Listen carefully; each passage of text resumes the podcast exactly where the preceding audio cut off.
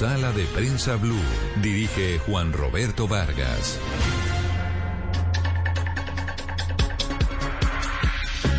Muy buenos días, como siempre es un gusto saludarlos. Estamos aquí en Sala de Prensa Blue a través de todas las frecuencias de Blue Radio en Colombia, también a través de bluradio.com y también a través de la plataforma digital de Noticias Caracol, que es Noticias Caracol ahora. Hablaremos hoy de la incertidumbre de Hidroituango.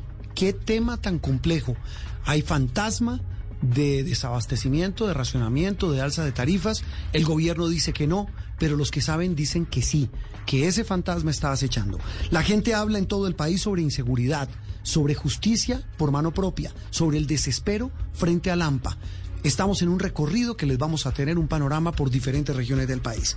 Y volvieron a sonar las acordeones en Valledupar. Otra vez los juglares se toman el Festival de la Leyenda Vallenata, el gran homenaje al maestro Rosendo Romero. Bienvenidos, esto es Sala de Prensa Blue.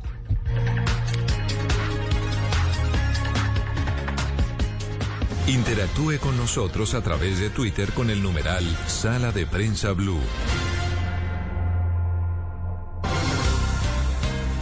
Como les decíamos hace unos instantes, Juliana, muy buenos días, feliz domingo. Muy buenos días para todos. Poco grosero, no saludé. La saludé, compañera de mesa. Nunca es tarde, nunca, nunca es tarde, para, para recomponer el camino.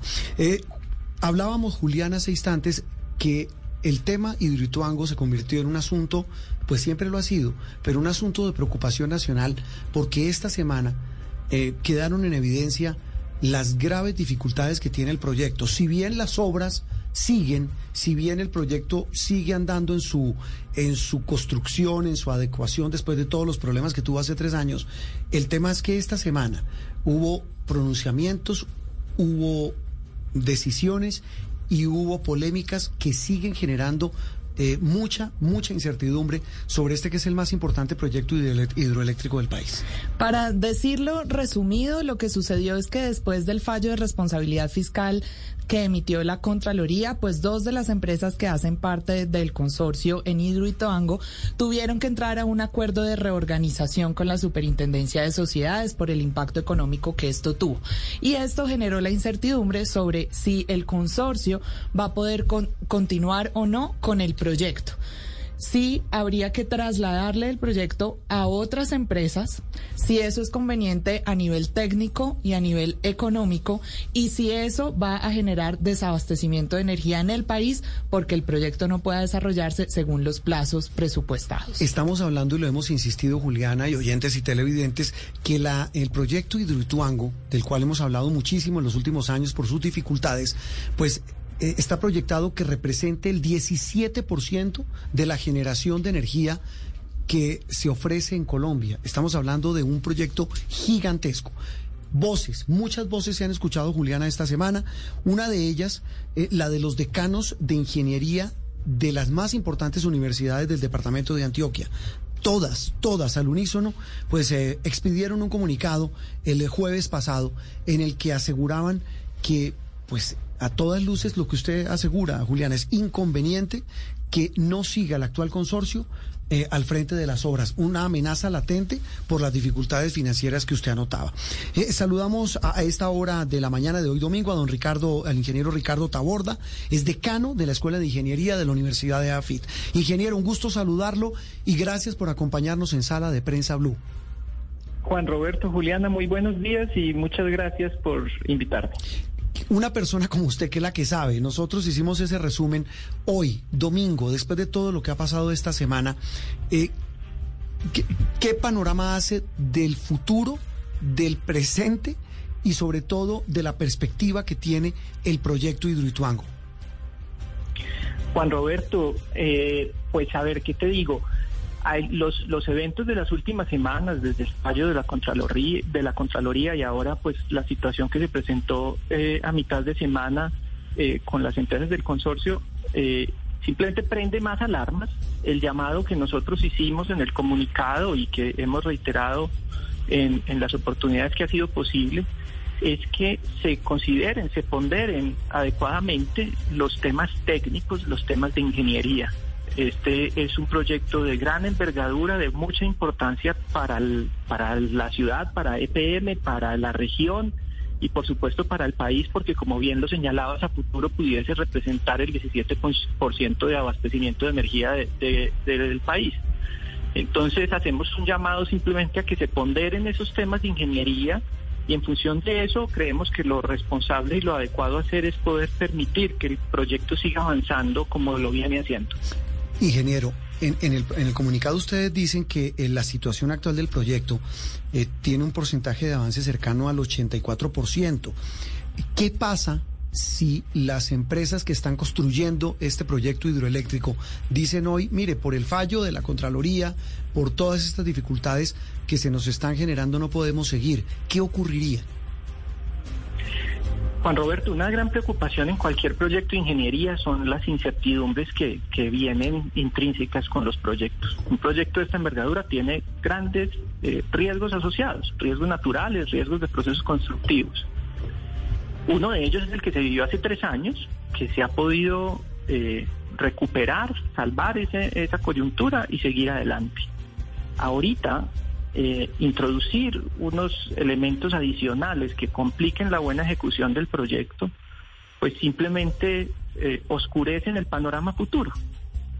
lo que recomendamos es que se ponderen esos temas técnicos para que ese panorama futuro no se vea complejo que se pueda terminar. Una intervención a estas alturas en un proyecto de estas características que implique asfixiar eh, la capacidad ya en funcionamiento de, las empresas que están, eh, de los contratistas, pues no es conveniente porque forzaría unos retrasos adicionales y esos retrasos tienen otras consecuencias. Y ese es el llamado que hacemos, que con todo respeto por las autoridades que se han pronunciado, eh, si bien guardando pues eh, eh, la distancia con quienes tienen que atender temas de responsabilidades y demás, la realidad es que se pudiera seguir en el cronograma, se pudiera terminar a tiempo si evitamos caer en la necesidad de, introducir nuevas, nuevas demoras a lo que se viene haciendo. Ingeniero, si le estamos entendiendo bien, la recomendación entonces de ustedes es que se le permita, se les permita a las empresas que en este momento están desarrollando el proyecto continuar independientemente de la figura jurídica que se use para resolver su situación. Esa puede ser una salida, Juliana. Mi, mi pues mi área no es no es la jurídica ni, la contratación eh, pública pero creemos que es posible eh, y sería conveniente que eh, los actores que hoy vienen respondiendo, han respondido y vienen terminando la ejecución de la obra lo puedan hacer. Mm. Eh, en, su momento hubo un, un, análisis de la causa raíz física del problema, se atendió, las aseguradoras empezaron a responder, están comprometidas con seguir respondiendo y en consecuencia sería mucho más conveniente que quienes vienen ejecutando puedan terminar la ejecución de la obra. Sí, para no meternos, ingeniero, en este tema, eh, como usted lo dice, usted no es ni abogado ni, ni, ni, es contador como para entender o ayudarnos a entender eh, el tema del contrato, de las implicaciones jurídicas, los efectos del fallo de responsabilidad fiscal de la Contraloría, que tal vez es la, la nuez hoy de, esta, de este problema, mm, el Contralor ha dicho, no, ahora resulta que yo no puedo ser el culpable, yo estoy simplemente eh, protegiendo plata de los colombianos. Pero más allá de esas consideraciones, ingeniero, desde el área suya, de la ingeniería, ¿qué implicaría que llegaran otras empresas contratistas a acabar lo que falta de Hidroituango? Juan Roberto, un, cualquier proyecto en el momento, en el punto de avance en el que está este proyecto, Incluso un proyecto pequeño. La entrada de unos nuevos contratistas implica que los nuevos contratistas revisen las condiciones actuales, revisen diseños, eh, programen el resto de la ejecución. Eh, hay ahí todo un ejercicio técnico adicional que hoy día no está contemplado en el cronograma de ejecución del proyecto. Eso de entrada lo retrasa. Ese retraso no se puede estimar de manera trivial. Eh, sería una cosa delicada. Además, pondría, creemos nosotros, en riesgo un tema de responsabilidades. Cuando entre uno nuevo a mirar qué hizo lo, el anterior, si surge un problema, va a entrar cada, cada escollo, cada pequeño, por pequeño o grande que sea de aquí en adelante, implicaría una discusión de si es responsabilidad del anterior o del nuevo. Esos son escenarios que en proyectos de ingeniería son muy, muy inconvenientes. Pero frente a ese retraso, ingeniero, ¿cuáles serían las consecuencias en materia del abastecimiento energético, de lo que puede ocurrirle al mismo proyecto y a las obras? ¿Cuáles serían las consecuencias, los efectos de ese retraso o de una posible suspensión? Juliana, los efectos dependen de, cuál, de, qué tipo de intervención eso implica. Es decir, eh, ahí eso lo que de entrada lo que introduciríamos serían más incertidumbres. Entonces, ese es el llamado que hacemos. No introduzcamos incertidumbres a esta altura de un proyecto que puede terminarse como se tiene programado. Mm. El gobierno, el viceministro se han pronunciado esta semana frente a que ante el escenario que se tiene hoy día no se prevé que tenga efectos mayores. Luego, entonces, no conviene introducir nuevos factores que posiblemente sí le introduzcan eh, eh, retrasos adicionales. Mm. Ingeniero, una pregunta final. Eh, leyendo el comunicado que, repito, lo firman los decanos de las facultades de ingeniería más importantes de Antioquia, pues hace esta serie de llamados. ¿El llamado es a quién o a quiénes?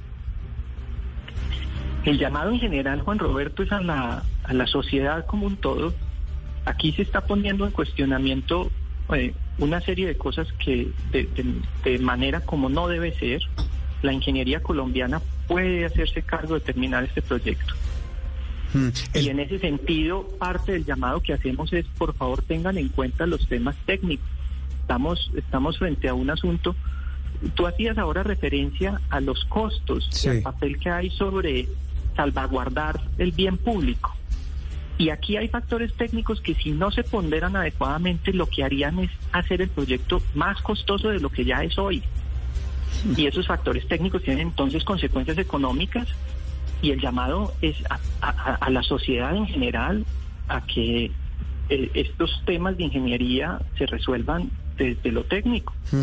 Precisamente por ese llamado, eh, ingeniero Taborda, lo que están haciendo el alcalde Quintero y el contralor es teniendo en cuenta consideraciones políticas, politiqueras, más que técnicas y, y que defiendan los recursos del departamento, de la ciudad y del país?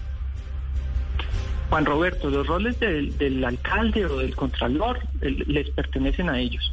Mm. Nosotros nos concentramos en el comunicado en decir, por favor, téngase en cuenta temas técnicos y consecuencias económicas y de responsabilidades a partir de esos temas técnicos o de esos asuntos técnicos que lo que harían sería eh, introducir mayor incertidumbre a un proyecto que a estas alturas ha logrado retomar el rumbo y está en rumbo de una buena ejecución.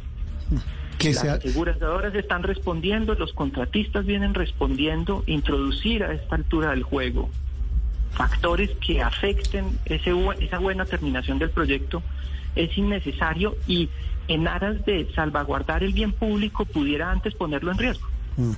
Esa, esa, tal vez es la reflexión más importante. Pues ingeniero Taborda, muchas gracias. Y es un tema que del cual se ha hablado muchísimo esta semana, bueno, en los últimos, en los últimos días, pero del cual seguramente eh, escucharemos muchísimo y hablaremos muchísimo. Lo volveremos a molestar muy pronto. Muchas gracias por estar en Sala de Prensa Blue. Siempre disponible y muchísimas gracias a ustedes, Juan Roberto, Juliana y a todo el equipo de Prensa Blue. Ricardo Taborda, el decano de la Escuela de Ingeniería de la Universidad de AFIT, quien firma junto a otros decanos de las facultades de ingeniería de las de los centros educativos de Antioquia una carta casi que dramática, un clamor pidiendo que se deje a los actuales contratistas terminar el proyecto Hidroituango. Estás escuchando Sala de Prensa Blue.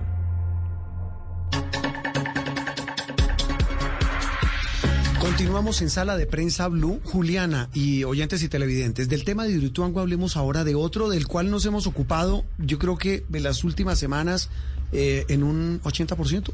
Sí, claro, es uno de los temas que más nos han tocado a todos los colombianos, así que hemos tenido aquí a los expertos que nos ayudan a analizarlo. El tema de la inseguridad, pero hoy, además de los expertos, queremos oír a la gente y por una, un tema realmente también inquietante y que es una arista muy, muy polémica, pero que también para muchos es muy interesante. Esta semana hubo dos episodios, tal vez tres.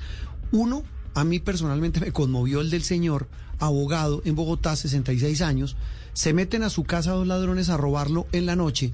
Él tenía un arma en su casa, dispara, hiere a los a uno de los ladrones y ahora el señor está empapelado. Empapelado es que está en un proceso judicial porque el arma que tenía en su casa, dice él, era de su padre y no tenía salvoconducto.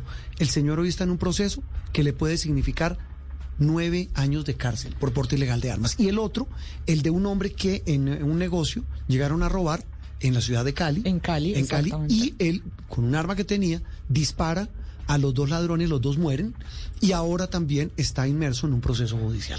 Y no son nuevos estos casos. Recuerde usted otro que ocurrió aquí en Bogotá en la carrera novena con 123, donde un médico también se defiende y se mete en un, en un lío judicial justamente porque lo iban a robar y él se defiende. Pues eh, dispara su arma la que cargaba y, y- y, pues le causa les causa la muerte a los antisociales. Tal vez hubo otro caso en los últimos días, Juliana, terrible, doloroso, el del joven de 18 años en Cúcuta que llega a cometer un asalto, un atraco en un billar, eh, lo reducen, le quitan el arma y lo, lo linchan. Termina muerto a golpes. Con, eh, después recibió disparos con la misma arma que llevaba. En fin, son caras muy dolorosas, repito, de un tema que a todos nos tiene hablando. ¿Qué hacer con la inseguridad? Hemos hecho un recorrido por diferentes regiones del país, repito, para escuchar a la gente, para tratar de entender en la calle, así como usted decía, Juliana, los expertos, a la gente. Vamos a comenzar con lo que pasa en Bogotá. Paula Galeano, del Servicio Informativo de Blue Radio. La ciudadanía está atemorizada por la ola de inseguridad que azota a la capital del país. Cada vez los bogotanos se sienten más inseguros. Han recorrido incluso a medidas drásticas y mirando por donde caminan para no llamar la atención de los ladrones. Claudia Serna es una de ellas. a la hora que sea, acá no, no hay horario. Acá ya hay gente, mejor dicho, que uno ni conoce. En moto ya uno no sabe ni, ni qué hacer. La verdad ya uno ni, salu- ni celulares saca. Saca la plática especial que uno para hacer el mandado. Hay inclusive algunos barrios en los que las personas no pueden salir solas. Las calles desoladas atemorizan a quienes viven en la periferia. Eduardo Moreno, quien tiene que trabajar al otro lado de la ciudad, pues vive en Ciudad Bolívar y labora en Colina Campestre, se prepara a las 3.30 de la mañana junto con otros vecinos para poder llegar al paradero de buses sano y salvo. Ya no podemos ni caminar por las calles solos porque sea como sea, no hay manera de sentirnos seguros. Herminda Casas tiene su tienda en Bosa La Libertad.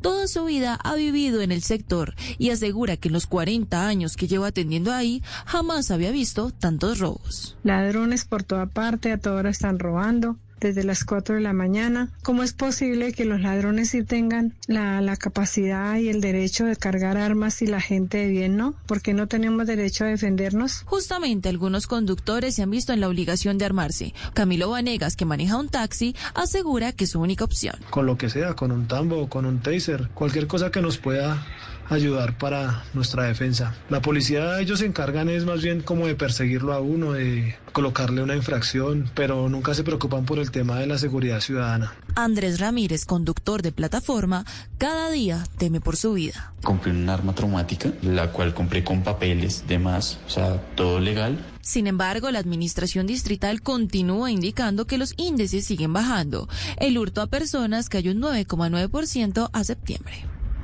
Muy bien, Paula, lo que pasa en Bogotá, la gente hablando de este tema. En instantes vamos a hablar con expertos y vamos a escuchar, Juliana, lo que pasa en otras ciudades de Colombia. Claro, porque lo que sucede en Bogotá, que era lo que nos contaba Paula, además de los casos que usted reseñaba, donde los atacantes han fallecido, pues ha habido también otros casos de intentos de linchamiento. En el 2019 fueron dos casos, el año pasado fue uno, pero este año póngale la cifra del primer semestre de 2021 a los intentos de linchamiento. Dígame un número. ¿Cinco? Siete. Muy bien. El tema de la inseguridad, del cual, repito, nunca dejamos de hablar. Una pausa y ya regresamos aquí en Sala de Prensa Blue.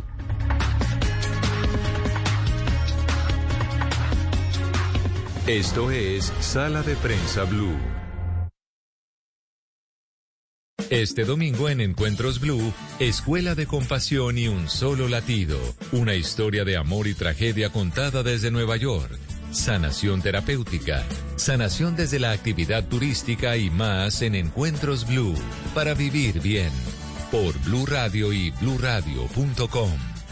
La alternativa. Para conocer una historia hay que investigar, hablar con los protagonistas, buscar todos los datos y recorrer paso a paso sus detalles. Todo con la ayuda de Los Informantes. El programa de periodismo investigativo de Caracol Televisión llega a Blue Radio. Espérelo todos los domingos después de Encuentros Blue. Los Informantes por Blue Radio y bluradio.com. La alternativa. Adquiere en Sigo tu nómina electrónica desde 6 mil pesos mensuales. Cuando tienes Sigo, se nota. En Blue Radio son las 10 de la mañana y 31 minutos. Cuando Carlos inició su hospital de muñecos, muchos no creían que fuera a llegar tan alto. Hoy él está feliz viendo crecer su empresa cada día más, porque al que tiene Sigo nómina, se le nota. Adelántate tú también a la implementación de la nómina electrónica. Es muy fácil. Viene lista para usar y la puedes liquidar desde cualquier lugar, incluso desde tu celular. Adquiérela desde 6 mil pesos mensuales en sigo.com. Aplican condiciones y restricciones. Eres un romántico empedernido. Sabes que por amor haces lo que sea. Incluso cocinar las más ricas pastas. Y traer a tu casa una de las ciudades más románticas del mundo. Donde Romeo y Julieta se amaron por siempre. Sin duda, eres un campeón. Una de las capitales mundiales de la ópera. Para ti, nada es imposible. Apuesto a que eso no se lo esperaba. Pastas Verona. Si sabes de amor, sabes de pasta. Trabajamos pensando en usted. Vístete de puro flow con un 20% de descuento en la colección de la Reina del Flow 2. Entra a caracolplay.com, busca el botón de la tienda virtual, ingresa el código Descuentos Play en mayúscula y sin espacio. Promoción válida del 8 al 17 de octubre de 2021. Aplican términos y condiciones. Hoy en día muchas relaciones y muchos vínculos afectivos se están gestando, están naciendo en las redes sociales. Esa es la razón por la cual en Generaciones Blue vamos a estar hablando sobre cómo hacer que esas relaciones sean sanas y cuáles son las precauciones que hay que tener en cuenta. Los espero este domingo a las 12 del día después de las noticias. Generaciones Blue, este domingo a las 12 del día. Generaciones Blue por Blue Radio y bluradio.com. Blue Radio, la alternativa. Interactúe con nosotros a través de Twitter con el numeral Sala de Prensa Blue. Estamos de regreso en este fin de semana en el que se está terminando la semana de receso en colegios públicos y privados, en buena parte de los colegios públicos y privados. Eh, viajó mucha gente. Están llenos, nos reportan eh, Cartagena, Santa Marta, el eje cafetero, el Valle, los Llanos no le cabe un tinto. Claro, es que justamente la semana Santander. de receso se programó en esta semana para que siempre se junte con el puente de octubre. Mm. Entonces la gente puede aprovechar para salir y tomarse un descanso. Muchos padres piden permiso para poder tener a los hijos que no están yendo al colegio, etc. Me consta, muchos de, de Noticias Caracol pidieron permiso y, y más que merecido para poder estar con la familia. Es lo que muchos llaman la segunda Semana Santa. Claro, y la del segundo semestre. Claro, es la Semana Santa del segundo semestre. Estábamos hablando hace instantes eh, de la situación de seguridad, el tema de la justicia por mano propia, eh, un asunto y un asunto de polémica en todas las regiones del país. Escuchábamos a la gente en Bogotá, pero más allá de este tema, o más bien, este asunto que para muchos, eh, especialmente las autoridades, dicen no, las cifras están bajando de hurtos, de homicidios. Lo que pasa es que hay percepción de inseguridad, el famoso dilema de si es percepción o realidad. Pero esas encuestas que se hacen de las iniciativas Cómo Vamos, pues muestran un termómetro muy preocupante, no solamente de inseguridad, sino de otros aspectos. Empecemos en Bogotá, del que hablábamos hace un rato, Juliana y oyentes. El ánimo de la gente. Mm, pesimistas, pesimistas. La encuesta le pregunta a la gente si cree que su ciudad en general, es decir, en términos generales, va por buen camino o por mal camino. Y los que creen que Bogotá va por buen camino son solo el 8% de los encuestados. No alcanzan ni al 10. Y además, esa percepción se redujo en muy poquito tiempo. En julio, el 25% de los bogotanos creía que la ciudad iba por buen camino y en agosto, que fue la fecha de esta última encuesta que estamos reportando ahora en octubre, solo el 8%. esta semana escuchábamos en el podcast, que es un nuevo proyecto de nuestra colega María Jimena Duzán, una pregunta de, de uno de sus programas. ¿Qué le pasó a Claudia? haciendo alusión a la alcaldesa de Bogotá, que le va pésimo también en esta encuesta, casi el 65% desaprueba en la manera como está gobernando a Bogotá. Eh, ¿Qué le pasó a Claudia? ¿Qué le pasa a Bogotá? Esta semana vimos unas imágenes dolorosas de basura en varios sectores. Bueno, no le quiero decir el tema de los trancones. Todo se junta para generar esa cifra que usted dio, Juliana, de qué es lo que pasa en Bogotá. Eh, un amigo de esta casa, un eh, hombre amigo de Noticias Caracol, de Blue Radio, Carlos Fernando Galán, es actualmente concejal de Bogotá, compitió por la alcaldía, perdió con Claudia López. Eh, Carlos Fernando, un gusto como siempre y gracias por acompañarnos en Sala de Prensa Blue. Muchas gracias, Juan Roberto. Un saludo muy especial a Juliana, a todos los oyentes que nos acompañan y muchas gracias por esta oportunidad de charlar con ustedes sobre lo que está pasando en Bogotá. ¿Qué está pasando en Bogotá, Carlos? Bueno, a ver, Juan Roberto, yo, yo creo que esto hay que ponerlo un poco en contexto. Yo creo que la alcaldesa, y eso tenemos que reconocerlo todos, pues ha enfrentado a una situación que nadie se imaginó que iba a tener que enfrentar no solamente por cuenta de la pandemia, sino además por cuenta de la conflictividad social y la situación social que he vivido, los paros y, esa situación que se generó tanto en noviembre del año, del año digamos, antepasado, el 2019, como en, marzo de este año, febrero-marzo de este año, del 2021. Eso ha influido mucho porque le ha obligado a ella a cambiar un poco su agenda y su apuesta cuando fue candidata y cuando se presentó a las elecciones. Creo que eso está afectando mucho su imagen. También creo que hay un tema que tiene que ver con una decepción de algunos sectores que consideraron que la alcaldesa iba a tomar ciertas decisiones frente al gobierno. Por ejemplo, que no iba a hacer un sistema de buses en la séptima, que no iba a hacer Transmilenio por la 68, que iba a dar las obras en los humedales de Bogotá. Pues ella ha llegado y se ha enfrentado con situaciones que la han llevado a tomar otra decisión distinta a la que planteaba durante el proceso electoral y creo que eso lo ha afectado en algunos en algunos sectores de manera significativa. Hay gente que considera que que la alcaldesa está haciendo algo distinto a lo que prometió que iba a hacer y eso la ha afectado. Pero yo creo que el tema clave, Juan Roberto, es el tema de la seguridad. Mm. Ella eh, está enfrentando una situación muy crítica por cuenta de, lo que se vería venir desde diciembre o inclusive noviembre del 2019 porque hay que decirlo, la, situación de seguridad empezó a deteriorarse desde el final del gobierno de Enrique Peñalosa. Indicios serios de un aumento de homicidios. Hubo un problema, Juan Roberto, y es que la alcaldesa cometió el error de presentar las cifras durante la pandemia como cifras de resultados en seguridad producto de su política de seguridad. Y los resultados del mes de mayo, abril, de junio del año 2020 los presentó como resultado de la política de seguridad. Y era evidente que era producto de la pandemia, es decir, la gente estaba en un porcentaje significativo encerrada, en cuarentena y eso evidentemente bajaba las cifras de hurtos, bajaba las cifras de homicidios.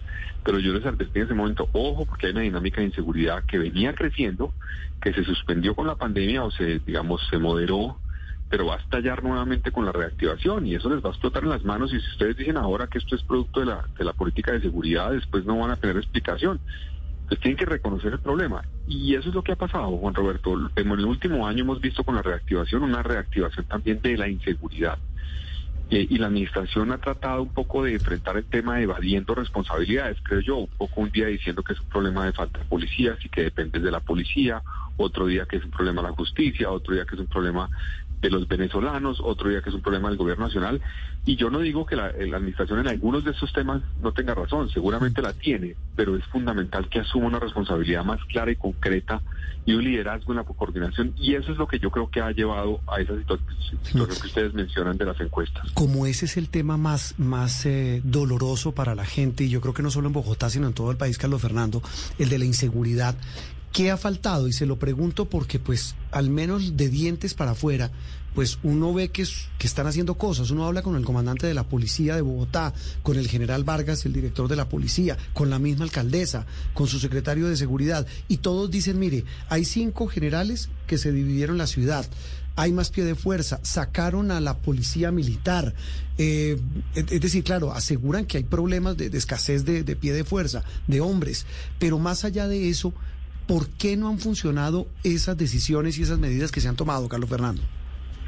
Bueno, varios puntos, Juan Roberto. Primero, el, primer punto que, digamos, lleva a que la gente sienta que no ha habido una decisión acertada o decisiones acertadas de la alcaldesa parte del hecho de que ella se ha demorado en reconocer la problemática. Eso que ustedes mencionan, yo recuerdo al secretario Hugo Cero decir, al anterior secretario de Seguridad, decir que el problema era un problema de los noticieros, que la gente estaba viendo muchos noticieros, que es un tema de percepción y no de realidad.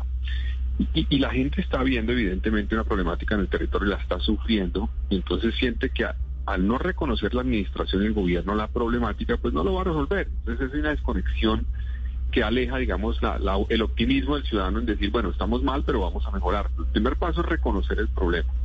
Y en eso se han demorado, creo yo. Eh, otro tema clave que yo creo que falta es un tema de que se, se apoyan demasiado en cifras que no son completas. ¿A qué me refiero?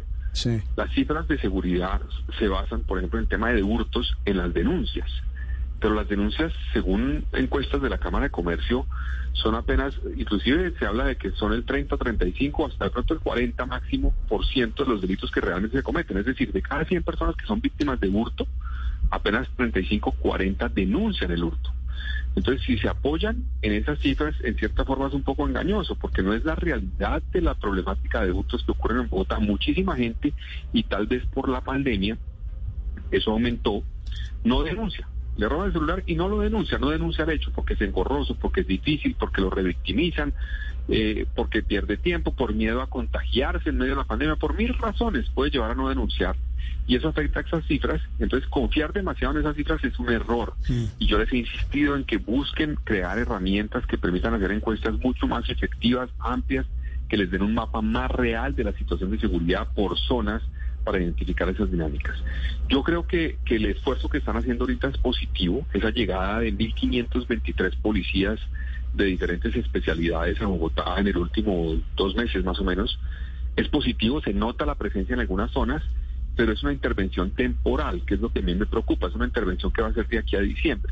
La pregunta es cómo vamos a sostener ese esfuerzo en el tiempo y ahí no hay claridades. La administración en su plan de desarrollo planteó 2.000 policías nuevos, eso está quedado. Son policías permanentes, no por una intervención especial como la que se está haciendo ahora, sino permanentes y eso no se ha resuelto. Yo creo que no hay una política clara, Juan Roberto, de utilización, eso, utilización de la tecnología. La tecnología es muy buena y todos lo sabemos, pero tiene que ser parte de una estrategia, porque no es tener cámaras para grabar delitos, no, es mm. tener cámaras para poder actuar a tiempo, para prevenir, para identificar dinámicas, para judicializar de manera efectiva a la gente. Entonces, yo, yo no veo todavía una estrategia completa que aproveche eh, las herramientas tecnológicas para eso.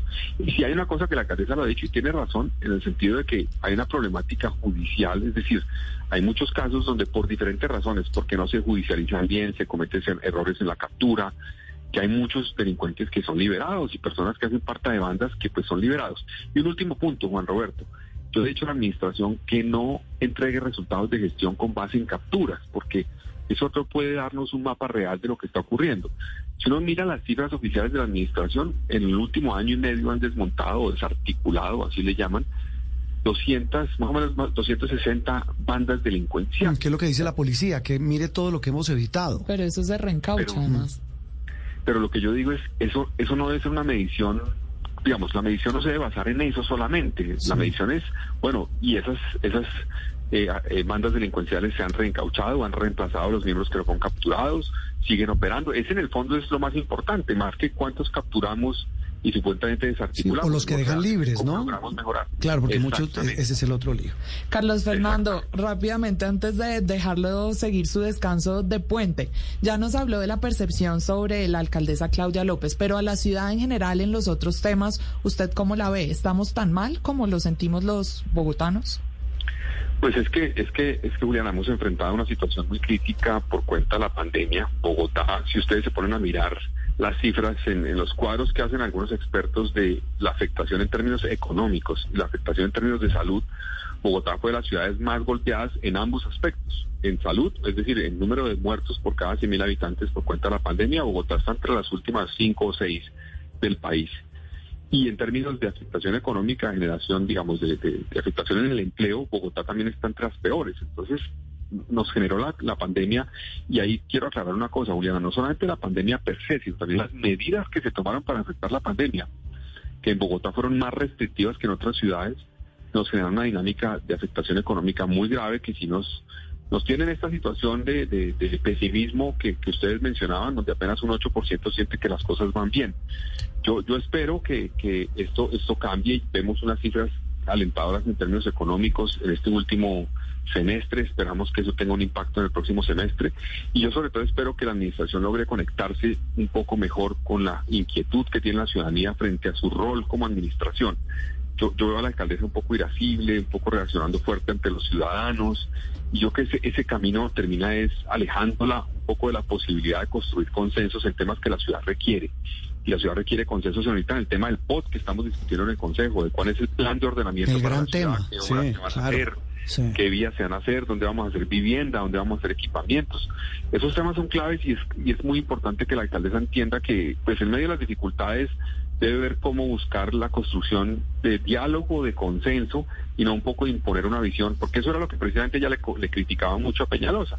Decía, Peñalosa tiene una visión y no la quiere imponer a todos ella no debería caer en lo mismo, ella debería trabajar en construir más consensos, diálogo, más participación ciudadana y eso va a llevar, creo yo, a cambiar un poco la dinámica que está sintiendo la ciudad. Tal vez eso es lo que claman muchos sectores, Carlos Fernando, oírnos, escucharnos, lo que estamos haciendo acá, hablar y, proponer soluciones que creo creemos y firmemente que es la, es la salida para tanta dificultad que afrontamos. Carlos, lo dejamos descansar. Un abrazo y gracias.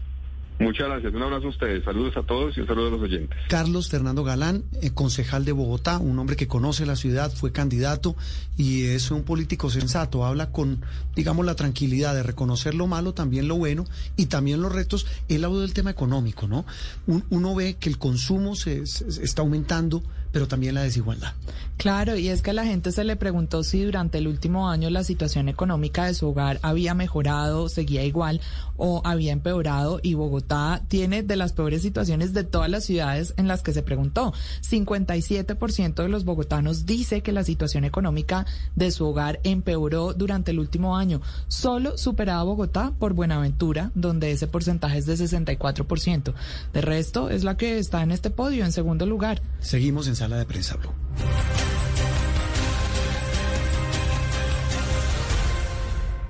Estás escuchando Sala de Prensa Blue. Hablábamos de la situación en Bogotá, aquí en Sala de Prensa Blue. El tema, la inseguridad, el tema, lo que dice la gente. Nuestra compañera del servicio informativo de Blue Radio, Paula Gómez, habló con los caleños de ese tema que les duele como a todos en Colombia, la inseguridad. Rata en el barrio Las Américas. La comunidad lo quiere bajar de allá.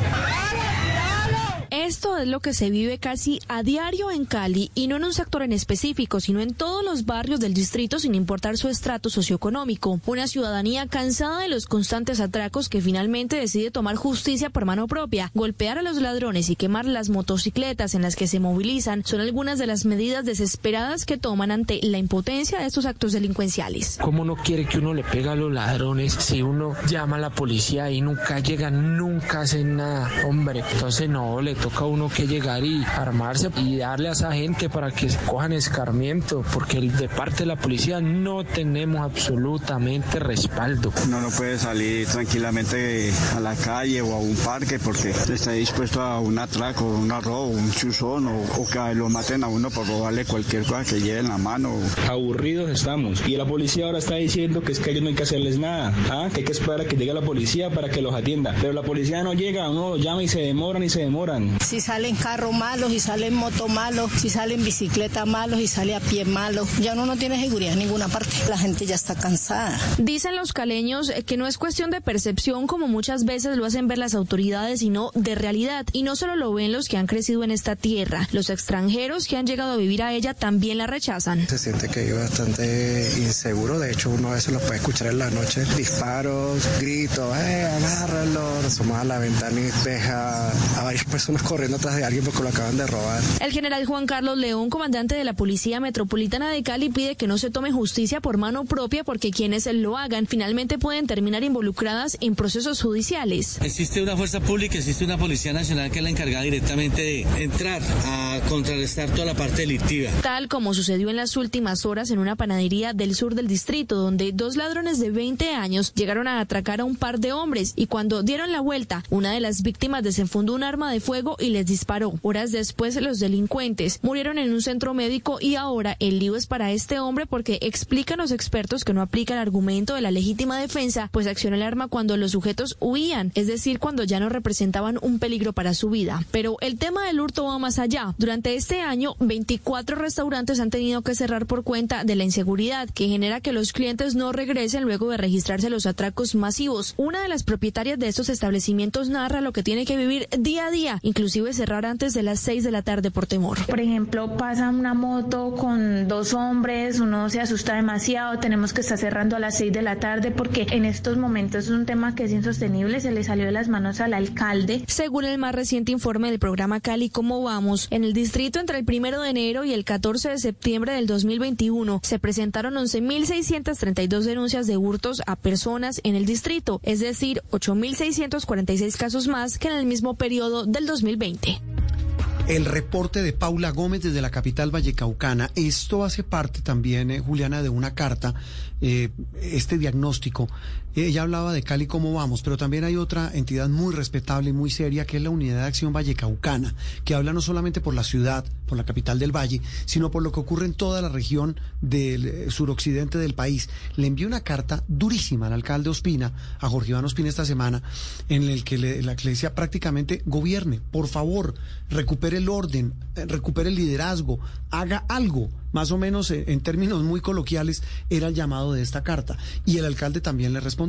Claro, jalón de orejas para el alcalde le decían que la ciudad es desordenada, anárquica e inapropiada. Y él respondió diciendo que él era un buen líder, que estaba siempre abierto a conversar con todos los sectores, aunque pensaran diferentes a él, y aseguró que las bases populares que fueron quienes lo escogieron estaban bien representadas con él y que él estaba trabajando fuertemente para solucionar todos los problemas de la ciudad. No dio mayores datos, su declaración fue así algo muy general para decir estamos abiertos al diálogo y estamos haciendo la tarea, dice él. Los argumentos, las cifras y las razones que da esta unidad eh, de Acción Vallecaucana eh, dista mucho de lo que dice el alcalde.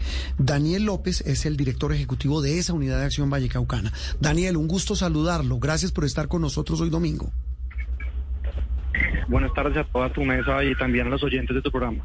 Bueno, Daniel, el, diagnóstico que hacen ustedes sobre lo que está pasando en Cali, en, en rasgos, o sea, en términos generales, ¿cuál es? A grandes rasgos. A grandes rasgos, em, pues partamos por, por lo principal.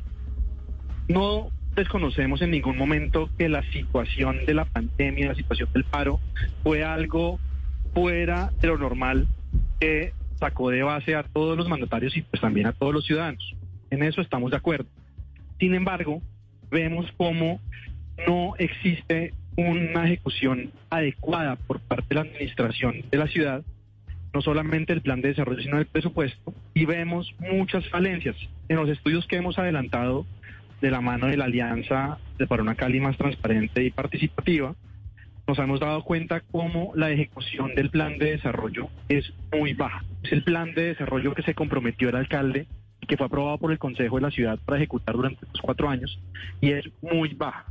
Y nos, nos, nos preocupa que la mayoría de esas ejecuciones, donde más crítica se ve, según la medición que hace Planeación Nacional, la entidad que trabaja, que, que, hace la revisión y hace la medición de todos los planes de desarrollo, tanto municipales como departamentales y también nacional, lo califican como crítico en el avance. Y los que vemos más críticos son las líneas de desarrollo económico, de atención en temas sociales y también en temas de seguridad. Y precisamente es ahí donde nosotros vemos la mayor, las mayores falencias.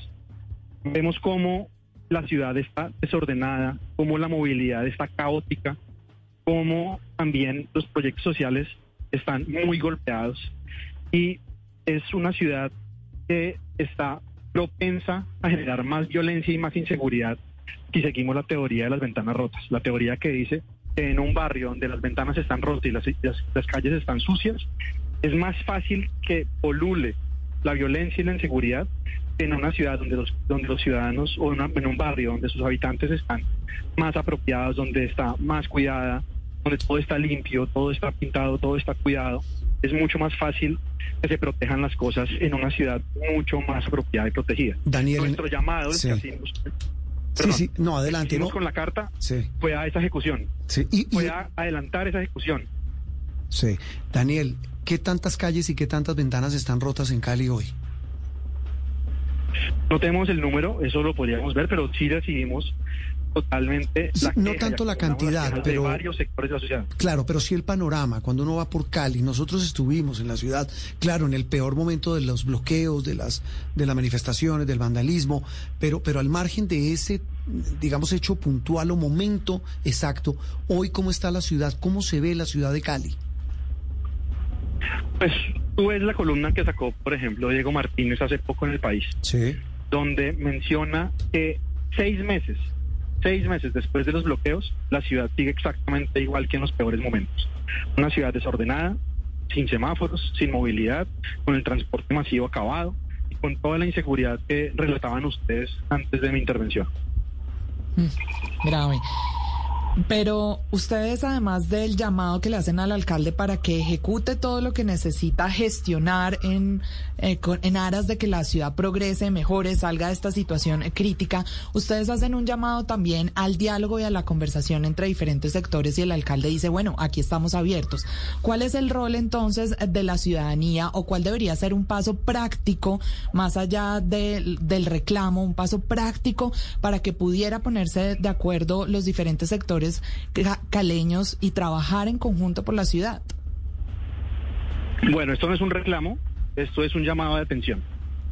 Él como servidor público tiene un mandato legal que ejecutar, que es gobernar la ciudad. Para eso fue electo en las votaciones del 2019. Tiene los recursos públicos, tiene las capacidades legales y tiene el personal para ejecutar un plan de desarrollo que ya le aprobó el Consejo de la Ciudad.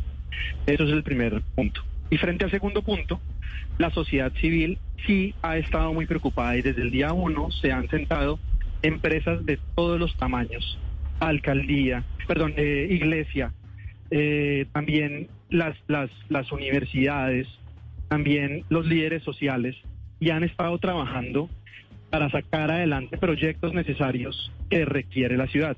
Uno de los más visibles es sin duda Compromiso Valle, una iniciativa que nació de más de 80 empresas de todos los tamaños, desde empresas unipersonales hasta grandes conglomerados, que han venido aportando recursos de lo poco que tienen, de lo poco que les queda después del paro, y han logrado recuperar un gran pedazo en la sociedad basados en la confianza, en trabajar juntos. Seis líneas de acción, entre las que están salud, eh, perdón, seguridad alimentaria, temas también de educación, de empleo, de emprendimiento, de trabajar con las comunidades para brindarle oportunidades a esos jóvenes que sienten que no tienen nada más para hacer sino dedicarse a la violencia. Y, también temas de liderazgo muy importantes.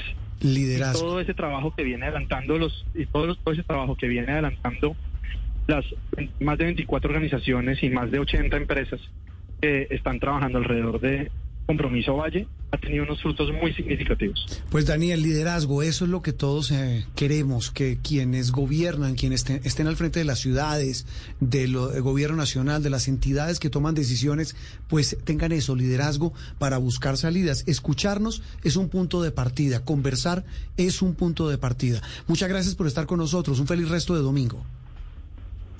Muchas gracias a todos ustedes y quedo atento a cualquier llamada. Claro que sí. Daniel López, el director ejecutivo de la Unidad de Acción Vallecaucana. ¿Qué pasa en nuestras regiones? ¿Qué pasa en nuestras ciudades? Una pausa y ya volvemos aquí en Sala de Prensa Blue. Esto es Sala de Prensa Blue.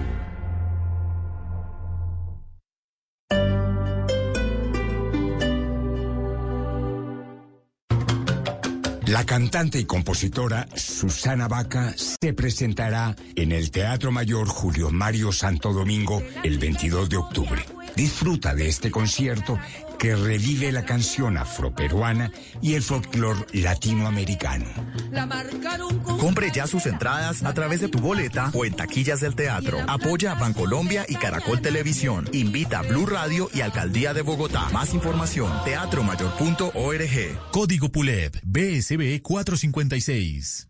Hoy en día muchas relaciones y muchos vínculos afectivos se están gestando, están naciendo en las redes sociales. Esa es la razón por la cual en Generaciones Blue vamos a estar hablando sobre cómo hacer que esas relaciones sean sanas y cuáles son las precauciones que hay que tener en cuenta. Los espero este domingo a las 12 del día después de las noticias. Generaciones Blue, este domingo a las 12 del día. Generaciones Blue por Blue Radio y bluradio.com. Blue Radio, la alternativa. Estoy 100%. Descargue Blue App. Nuevo diseño. Una app más eficiente y liviana. Notificaciones con información de última hora. Podcast, programación de Blue Radio y todas las señales nacionales Blue en vivo donde y cuando quiera. Descárguela en Google Play y App Store.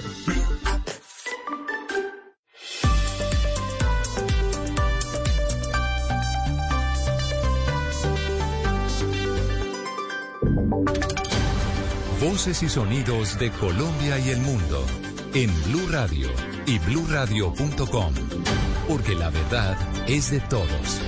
11 de la mañana, un minuto. Bienvenidos a esta actualización de las noticias más importantes de Colombia y del mundo aquí en Blue Radio. Empezamos con noticias del director para las Américas de Human Rights Watch, que reaccionó hace pocos minutos a la extradición del señalado testaferro de Nicolás Maduro, Alex Saab, a Estados Unidos y advirtió de la desesperación de algunos por los secretos del empresario colombiano. Mateo Piñeros. Sí, María Camila, pues dice el director para las Américas de Human Rights Watch, las retaliaciones mafiosas de Maduro por la extradición de Saab son la suspensión del diálogo en México, la persecución de Roberto Denis y el encarcelamiento de seis ejecutivos petroleros americanos. Y agrega, el socialismo del siglo XXI desesperado por los secretos de un empresario colombiano. Recordemos, María Camila, que estos tres eventos a los que hace referencia Vivanco se presentaron en las últimas horas después de que Alex Saab fuera extraditado hacia los Estados Unidos desde Cabo Verde. Uno de ellos, la suspensión de los diálogos en México, anuncia, en México anunciado por parte de su gobierno. El, en un segundo lugar, la persecución de Roberto Denis, que es el periodista que ha denunciado vínculos pues de Saab, eh, presuntos vínculos ilegales y que denunció ayer que su casa en Venezuela estaba siendo allanada después de la extradición de Saab. Y en tercer lugar, el encarcelamiento de los seis ejecutivos petroleros americanos de la compañía Citgo. Es la reacción entonces de José Miguel Vivanco. Mateo, gracias. 10 a 3 minutos. En más noticias internacionales, el expresidente estadounidense Bill Clinton fue dado de alta hoy después de casi cinco días ingresado en una unidad de cuidado intensivo en California debido a una infección urinaria que se extendió a su torrente sanguíneo. Dana Vargas.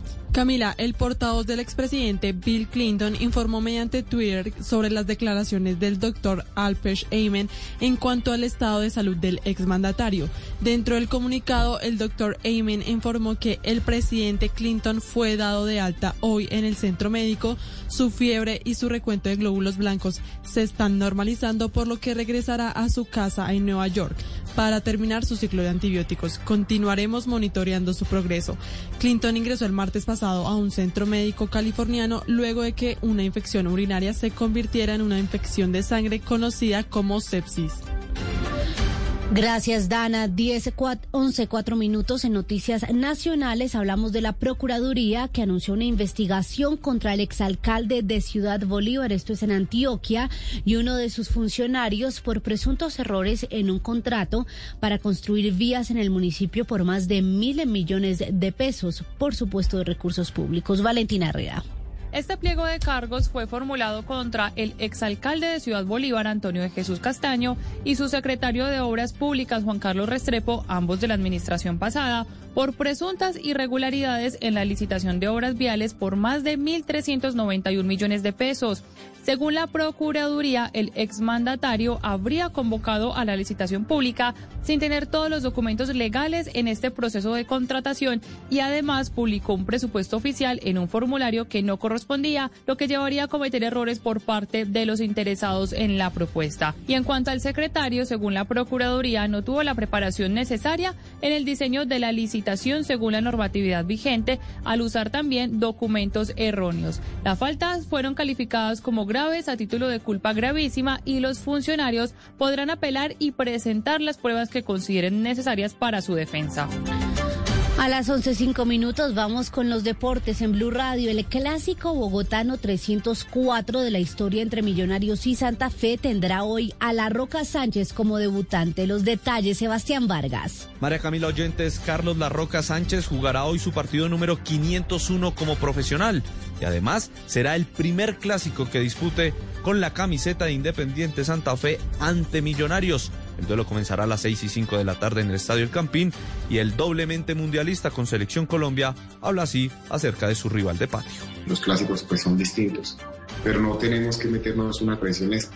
Eh, lo repito, es un partido en el cual vamos a salir a ganar como salimos a ganar a todos los partidos. Eh, es una satisfacción poder ganar un clásico, claro que sí, el hincha eh, lo siente así, nosotros lo sentimos así.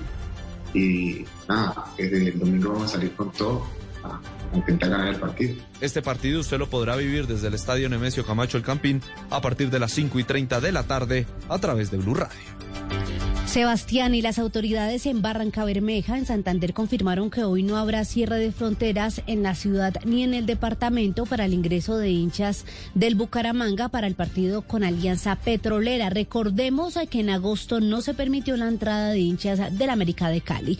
Verónica Rincón. Hoy no habrá restricciones de ingreso de hinchas del Bucaramanga al estadio Daniel Villa Zapata en Barranca Bermeja para el encuentro con el Alianza Petrolera. Desde la una de la tarde estarán abiertas las puertas. Habrá cierre de vías para activar anillos de seguridad y control de cumplimiento de medidas de bioseguridad. Ramón Padilla del Comité de Fútbol Local. Igualmente eh, se ha permitido el ingreso de las banderas y los trapos y instrumentos musicales para las barras eh, del Atlético Bucaramanga. Estamos siempre de la comisión dispuestos para atender todas estas disposiciones que se dan, atender al público y recordarles que en Barranca Bermeja queremos vivir el fútbol en paz. En el encuentro anterior, el pasado mes de agosto, entre Alianza Petrolera y el América de Cali, hubo cierre de fronteras en el departamento de Santander, pero hoy ya quedó habilitado el ingreso de hinchas. Noticias contra reloj en Blue Radio. La noticia en desarrollo, el total de casos de la variante Delta del COVID-19 en el Perú subió a 1.459 desde que inició la pandemia, donde el predominio de esta variante creció hasta el 84,87% de los casos registrados, reveló el último reporte del Instituto Nacional de Salud de ese país. La cifra, la policía de Ecuador informó hoy del decomiso de más de una tonelada y media de clorhidrato de cocaína frente a las costas de la provincia de Manabí, situada al suroeste de ese país. Y quedamos atentos también a Ecuador, que ve la visita del secretario de Estado de Estados Unidos, Anthony Blinken, como una secuencia de hechos que reflejan el acercamiento entre ambos países, dijo hoy el ministro, el ministro de Exteriores, Mauricio Montalvo, que también espera que se complete con un acuerdo comercial. Muy bien, es todo en noticias, ampliación de estas y de otras informaciones en blurradio.com. Pueden seguirnos también en Twitter, estamos como arroba Blue Radio Co. Sigan con Sala de Prensa Blue. Esta es Blue Radio, la alternativa. Banco de Alimentos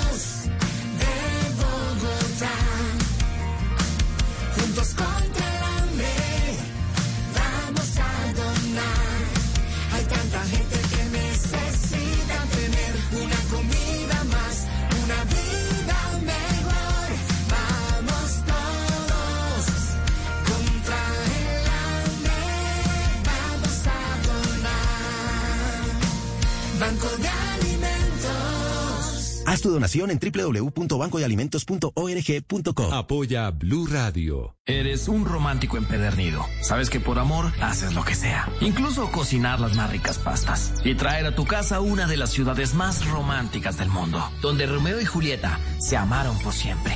Sin duda, eres un campeón. Una de las capitales mundiales de la ópera. Para ti, nada es imposible. Apuesto a que eso no se lo esperaba. Pastas Verona. Si sabes de amor, sabes de pasta. Trabajamos pensando en usted. Opinión, análisis y mucho más aquí en Sala de Prensa Blue. Avanzamos en esta mañana de domingo. Mm, Bueno, llueve en algunas regiones del país, ¿no? En Bogotá el frío otra vez espantoso. Sí, terrible. Y las lluvias de esta semana impresionantes, granizo, caos en la ciudad, trancones. Los pobres motociclistas me dio mucha pesar esta semana verlos todos tratando de acordarse de memoria cuáles son los huecos de las calles para no pasar por ahí durante la lluvia. ¿Y qué me dicen los ciclistas? Ay, sí. No, es que eso sí es eh, una lucha contra el clima. Pero bueno, dice el IDEAM que va a llover en lo que queda de este puente festivo en buena parte de Colombia, que empieza oficialmente, dicen, la temporada de lluvia de fin de año. Hasta diciembre, es una temporada larga. Larga de lluvias, pero bueno, mientras tanto los acompañamos. De todas maneras, el poquito sol que haga en Bogotá, en Cali, en Medellín, en Barranquilla, en Santa Marta, en, en Villavicencio, en Neiva, donde estén ustedes, pues eh, aprovechenlo. Sí, toca levantarse temprano porque lo que está sucediendo Es que tarde, hace ¿no? sol en la mañana y el aguacero es por la tarde. El famoso, el famoso eh, sol picante de la mañana. ¿Hemos tenido a cuántos candidatos? ¿Me recuerda? Hagamos la lista. Uy, sí, hagamos el ejercicio. la lista. A ver, hagamos el ejercicio. Juan Manuel Galán, Sí, Iván Marulanda, sí, Camilo Romero, sí, Oscar Iván Zuluaga, sí. Enrique Peñalosa, Ajá. eh, Juan Carlos Echeverry, Sí. Federico Gutiérrez. Federico Gutiérrez, Eh, Francia Márquez. Francia Márquez estuvo por acá. Mm, ¿Quién más nos falta en ese, en ese paquetón? Es que ya llevamos bastantes semanas escuchándolos a todos y de todos los sectores. Claro, porque es que la idea es escucharlos, es eh, tratar, repito, de tener esos, estos espacios para conversar, para escucharlos, sin estridencias, sin escándalos, eh, sin agresiones, seguramente preguntando lo que toca, porque ese es nuestro trabajo. Pero repito, con la idea de que nuestros oyentes y nuestros televidentes pues puedan escuchar a quienes aspiran a gobernar a Colombia. Aquí en Sala de Prensa Blue se lo contamos de una manera clara y diferente.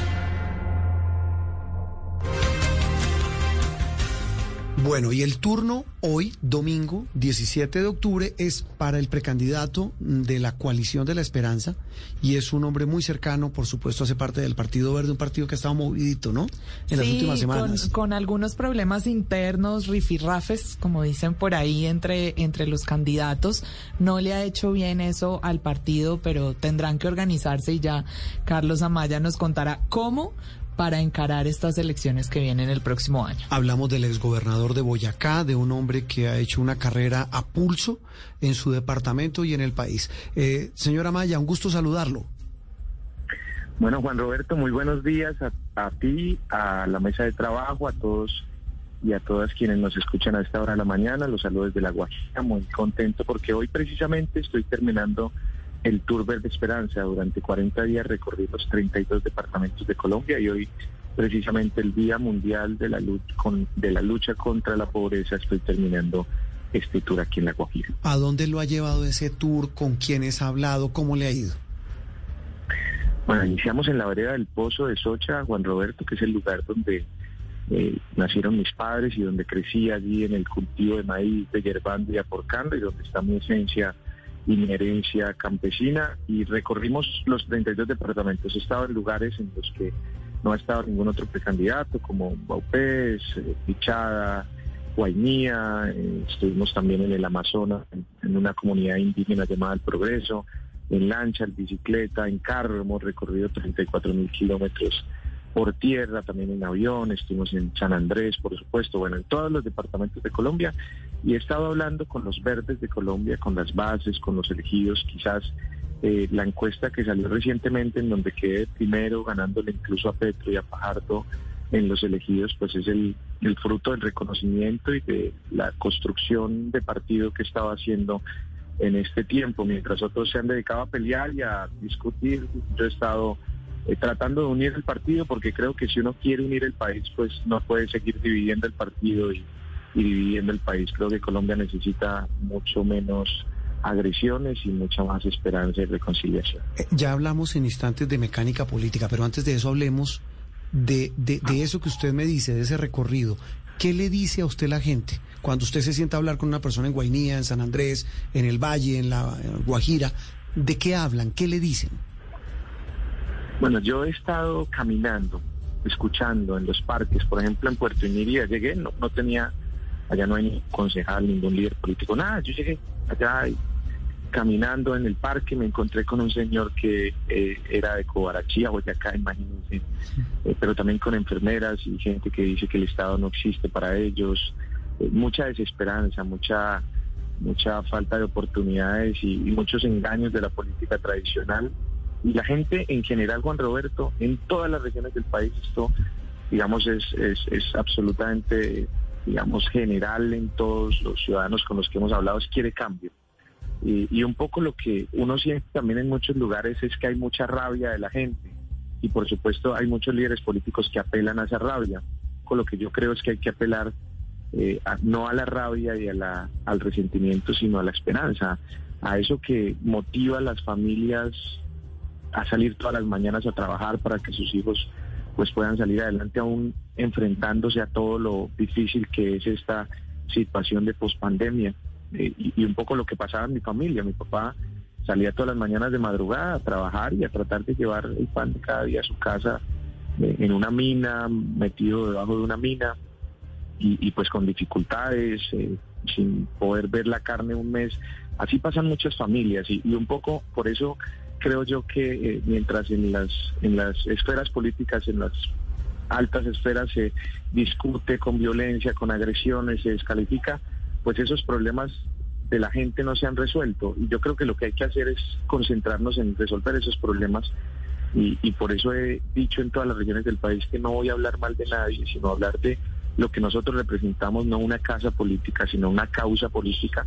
Y bueno, y a mí me tocó el privilegio de ver a los ojos la pobreza, y digo el privilegio porque cuando uno la conoce y sabe lo duro que es, sabe que es tender la camisa detrás de la nevera para que se seque, o remendar la media como un bombillo, o teñir la ropa descolorida con anilina marca iris, pues sabe que eh, si hubieran oportunidades y que si hubiera educación pública para jóvenes, pues podría la historia de mi vida repetirse en muchos otros, en muchas otras familias, familias que podrían tener grandes oportunidades de vencer esas brechas y esa trampa de la pobreza si hubiese educación y hubiesen oportunidades. Y muchas familias lo que quieren es eso, oportunidades. No quieren que les regalen cosas, sino oportunidades para trabajar y con el sudor de su frente sacar a sus familias adelante. Claro, eso es lo que le ha dicho la gente en todos los, los territorios, le han contado sus problemas. ¿Y usted qué les responde? ¿Cuáles son sus soluciones? Uno, uno habla desde la experiencia, desde lo que ha logrado hacer desde el servicio público. Yo tuve el enorme privilegio de ser gobernador y entendí que a la gente antes de mandarla y de darle órdenes, antes de un mandatario, la gente necesita un líder, un líder que los inspire, que los convoque y que pueda poner el Estado al servicio de la gente, no al contrario, eh, que pueda facilitar que las inversiones lleguen y generen movilidad social. Entonces, en Boyacá nos concentramos en tres cosas fundamentales que yo creo que son también clave para el desarrollo del país. Y es educación, ¿cierto? Eh, en Boyacá es el departamento más educado de Colombia, los mejores resultados. Y yo creo que si logramos llevar, por ejemplo, educación superior a San Andrés y Providencia, Allá los jóvenes, muchos colombianos no saben, pero hay una universidad única que es la nacional, en donde solo hacen tres semestres y les toca irse al resto a, terminar sus estudios en otro lado. Y eso hace desarraigo, muchos de ellos se quedan ahí. Solo el 39% de los jóvenes en Colombia que se gradúan del bachillerato pueden ir a una universidad. Entonces hay que generalizar la educación superior pública, por supuesto la básica y media, eso tiene que ver también con mejoramiento de la calidad de gente, formación, becas y una reforma estructural a la ley 30 y una reforma a la ley 715 para que el sistema general de participación no esté financiado como hoy. Lo segundo, el tema de cuál es la vocación productiva de Colombia. Yo creo que mayoritariamente es el campo. Es, si dejamos de ver el campo como allá, los pobrecitos campesinos que necesitan limosna, y lo vemos como una empresa, como lo ve Emilia Romagna en Italia o como lo ve Europa, una gran posibilidad de con agroindustria, disminuir los precios de los insumos, mejorar en las vías, eh, distritos de riego, tecnología. Eh, eso va a hacer que el país pueda crecer, generar riqueza. Necesitamos crear riqueza y la riqueza se puede crear perfectamente en el campo. Debemos dejar de importar 15 millones de toneladas. Y ahí podemos empezar a generar esa riqueza que en una cadena productiva que hay redistribución de la riqueza y de las oportunidades puede ayudarnos a crecer. Por supuesto, eso reindustrializando, pequeña y mediana empresa y demás. Y lo tercero, perdón, eh, es muy importante, Juan Roberto, y perdón que me alargue. Tranquilo. Cuando uno va al Amazonas y cuando uno va a lugares como San Andrés y Providencia, cuando uno va al Guainí, al Guaviare, pues entiende, y en Boyacá y demás, entienden la riqueza tan grande que tenemos los colombianos y que no hemos dimensionado y es nuestros ecosistemas estratégicos, la biodiversidad. Pero esa, ese cuidado de preservación del medio ambiente no puede ser un discurso simplemente. Los europeos dicen ecología sin justicia social es jardinería. Y un poco yo estoy de acuerdo con eso. Uno no le puede decir al, al, al campesino del Amazonas o del Guaviare, venga, no tale y muérase de hambre. O al campesino de San que estuve allá en el páramo de San Turbán, venga, no siembre papa ni tenga una vaca y muérase de hambre. El Estado tiene que estar ahí con, con soluciones y es dar oportunidades. Si el campesino tiene otras oportunidades para vivir, yo estoy seguro que puede, puede dejar de talar porque a nadie quiere talar el árbol, ni en el Amazonas, ni en el páramo quieren dañar el páramo, ni, ni, ni en, en San Andrés y Providencias quieren dañar, pescar más de la cuenta porque se acaban los peces. Es decir, eh, eh, ahí hay que tener un Estado fuerte que ayude a generar políticas de desarrollo sostenible y un poco creo que debemos caminar hacia ese cambio de modelo de desarrollo que necesita Colombia y entender que ahí está nuestra prioridad y que nada de lo que hagamos, ninguna actividad económica puede estar por encima de eh, cuidar y preservar nuestros ecosistemas estratégicos. En últimas, eso fue lo que dijeron en el 92, el informe eh, que presentaron a Naciones Unidas dirigido, dirigido por una gran ambientalista que dijo, sostenibilidad en últimas es ninguna actividad de desarrollo económico puede estar por encima de preservar el medio ambiente. Entonces, digamos esas tres cosas, por supuesto hay que hablar de una gran reforma institucional. Yo como, digamos, terminando nuestro el máster en Historia Económica, que hizo un estudio en el último siglo sobre incidencia de las reformas tributarias en la desigualdad, pues hay que hacer una política fiscal adecuada, una reforma tributaria que de verdad redistribuya, y podría uno hablar de muchas cosas, pero creo y estoy seguro que la solución a los problemas de Colombia también está en escuchar, porque el problema es que los grandes sabios o los líderes han creído que ellos tienen la solución a los problemas de la gente y no han entendido que la solución a los problemas está en escuchar y está en construir esas soluciones con la gente. Muy bien, Carlos Amaya, precandidato de la Alianza Verde, otro de los aspirantes a la presidencia de la República, aquí en Sala de Prensa Blue. Interactúe con nosotros a través de Twitter con el numeral Sala de Prensa Blue. Hemos hablado del tema de la inseguridad en Bogotá, también en Cali, y, no solamente de inseguridad, Juliana, sino también de lo que eso desencadena, eh, provoca en el ánimo de la gente.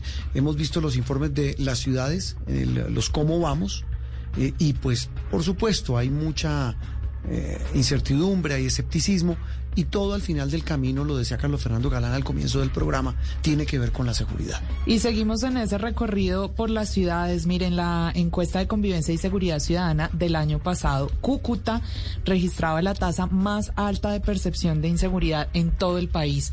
El 71.9% de los ciudadanos se sentía absolutamente inseguro en su ciudad, en Cúcuta. Por eso allí también le preguntamos a la gente qué es lo que está sintiendo, qué es lo que está pasando, cómo están reaccionando y el informe nos lo tiene Juliet Cano. Según los cucuteños, no hay tranquilidad para sentarse siquiera fuera de las casas. Más allá de una percepción, es una realidad. Los robos han aumentado y muchos temen por su integridad física. eh, los extranjeros haciendo lo que quieren en esta ciudad. Ya ni en la acera o al frente de su casa se puede sentar uno porque llegan en moto, lo empistolan a uno y lo rapan. Y si cuenta con suerte uno queda vivo o si no ya lo matan. Los cucuteños también aseguran que muchas veces capturan a los responsables de hurto, pero la justicia los deja en libertad. por que paguen, porque siempre los atrapan y los sueltan al momentico, que tienen que pagar por el delito. Hasta personas humildes que solo tienen bicicletas han sido víctimas de los ladrones. demasiada delincuencia. eh, uno que se puede transportar en bicicleta, en moto, o sea, en cualquier lado lo pueden robar, en cualquier sector. Realmente Cúcuta se ha vuelto muy insegura. Los cucuteños dicen que deben haber mayores controles, patrullajes y estrategias para fortalecer la seguridad en la capital del norte de Santander. Juliet Cano desde la frontera y de la frontera pues nos vamos a la costa caribe. Barranquilla sí que ha sufrido también este tema de la inseguridad. Hablaba el, eh, eh, nuestro invitado de Cali de la gran cantidad de negocios que han cerrado por cuenta de inseguridad. En Barranquilla también está pasando lo mismo. Claro, no queremos ser apocalípticos, ni más faltaba, porque hay, eh, ciudades como Barranquilla, como Medellín, como la misma Cali, pues están resurgiendo están mostrando una cara, lo vimos esta semana a propósito del partido de Colombia, la reactivación de Barranquilla, eh, lo comprobamos hace algunas semanas que estuvimos también en otro partido de la selección, como esta ciudad es maravillosamente activa, es una ciudad visitada, es una ciudad de verdad maravillosa, pero el tema de la inseguridad azota a muchos barranquilleros. Diana Ospino nos cuenta en detalle lo que dice la gente en la capital del Atlántico. Aunque delitos como el homicidio han disminuido en Barranquilla en un 8% entre enero y lo que va de octubre y las capturas se han incrementado en un 27%, lo que equivale a 126 detenidos más por diferentes delitos en las calles, la ciudadanía sigue preocupada por el tema de la inseguridad, en especial por los hurtos. De acuerdo con la más reciente encuesta de Barranquilla Cómo Vamos, el 41% de los encuestados manifiesta sentirse nada seguro en la ciudad y otro 19% se siente inseguro, es decir, más de la mitad de los consultados temen por sus vidas en las calles y así lo manifestó la ciudadana Yarlenis Peñalosa. Cuando uno va a agarrar el bus en la, en la parada, cuando uno ve a personas con moto, con parrillero, uno trata como que de reunirse en grupitos para sentirnos re- resguardados entre nosotros mismos porque está muy fuerte la inseguridad. Ante los casos de hurto, algunos ciudadanos han intentado, como dicen, tomar la justicia con sus manos. Así ocurrió el pasado 11 de octubre en el corregimiento de Pinar del Río, en jurisdicción de Barranquilla, donde dos menores de 17 años estuvieron a punto de ser linchados tras apuñalar a un hombre que se opuso al robo de su motocicleta. En las calles de Barranquilla hay quienes no respaldan estas intervenciones de los ciudadanos, pero piden que la policía proteja a las víctimas. Pero no estoy de acuerdo en ensañarse con una persona hasta acabar con su vida. Pero tampoco estoy de acuerdo que cuando alguien actúe en legítima defensa, la ley beneficie más al delincuente y a la víctima si le caiga todo el peso de la ley. Frente a la oleada criminal que azotó Barranquilla, autoridades diseñaron un plan especial de intervención y en 32 días afirman que han dado duros golpes a la delincuencia. El general Jorge Luis Vargas, director nacional de la policía. Fueron más de 74 puntos que analizamos, iniciamos intervención sobre ellos. Llegaron 1.203 policías de todo el país a apoyar. Por su parte, el alcalde de Barranquilla, Jaime Pumarejo, en que continuarán con la estrategia del pago de recompensa, ya que gracias a ella han podido dar con la captura de varios delincuentes. Este tema, gracias a nuestros compañeros en Cúcuta, en Barranquilla y en otras ciudades del país, vamos a ir en instantes a Medellín. Juliana, tal vez lo clave, lo hemos hablado con muchos especialistas en muchos programas aquí en Sala de Prensa Blue, es qué se hace con el tema de la justicia, con el tema del pie de fuerza, del que hablaba Carlos Fernando Galán en Bogotá, de lo que hablaba eh, Daniel López en Cali, pero sobre todo, ¿qué hace la gente? El, repito, los casos como el del señor que lo, asaltan en su casa, les dispara con una pistola que tenía de un familiar en, en la vivienda y ahora está eh, metido en un tema judicial. Claro, hay una justicia a la que atender, pero también hay un clamor de la gente. Claro, los procesos judiciales deben avanzar para determinar las circunstancias en las que estos casos suceden, pero sin duda las víctimas lo que piden es, por un lado, pues que cuando ellos se defiendan no terminen en problemados, pero mucho más que eso es que no les toque defenderse a ellos mismos porque las instituciones puedan operar desde todos los ámbitos, desde la policía, en los procesos judiciales cuando ya han ocurrido los delitos. Hemos dicho acá que este tiene que ser un trabajo mancomunado de todas las instituciones y bueno, la invitación a los ciudadanos también es a denunciar, porque también parte del problema es que si las autoridades no tienen todo el panorama, pues es más difícil actuar. Una pausa y volvemos en unos instantes aquí en Sala de Prensa Blue. Interactúe con nosotros a través de Twitter con el numeral Sala de Prensa Blue. Para conocer una historia hay que investigar, hablar con los protagonistas, buscar todos los datos y recorrer paso a paso sus detalles. Todo con la ayuda de Los Informantes. El programa de periodismo investigativo de Caracol Televisión llega a Blue Radio. Espérelo todos los domingos después de Encuentros Blue. Los Informantes por Blue Radio y bluradio.com. La alternativa. Adquiere en Sigo tu nómina electrónica desde 6 mil pesos mensuales. Cuando tienes Sigo, se nota. En Blue Radio son las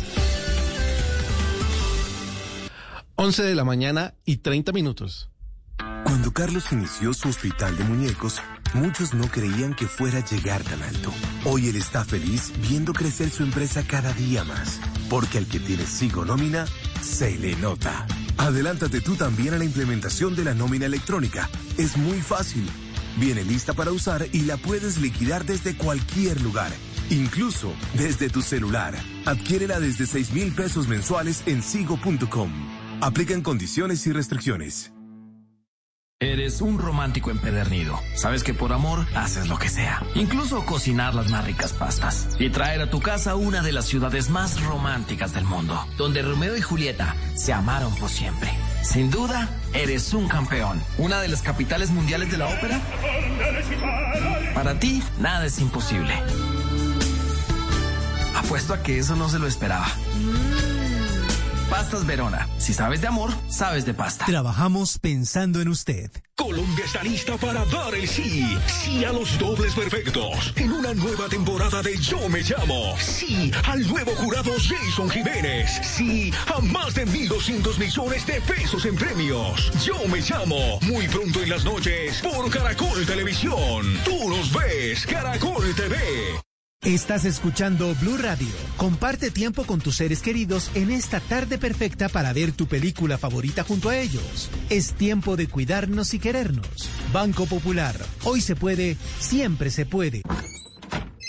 Amor, ya estoy en el apartamento. Oye, ¿cómo hiciste para comprar todo eso? Estamos ahorrando. Y todavía lo estamos haciendo, porque con el Banco Popular ganas por ahorrar. ¿Es por el ahorro ganador CDT? ¡Increíble! ¡Sí! Abre o renueva un CDT y podrás ganar rentabilidad y premios sin rifas ni sorteos. Consulta más información en bancopopular.com.co.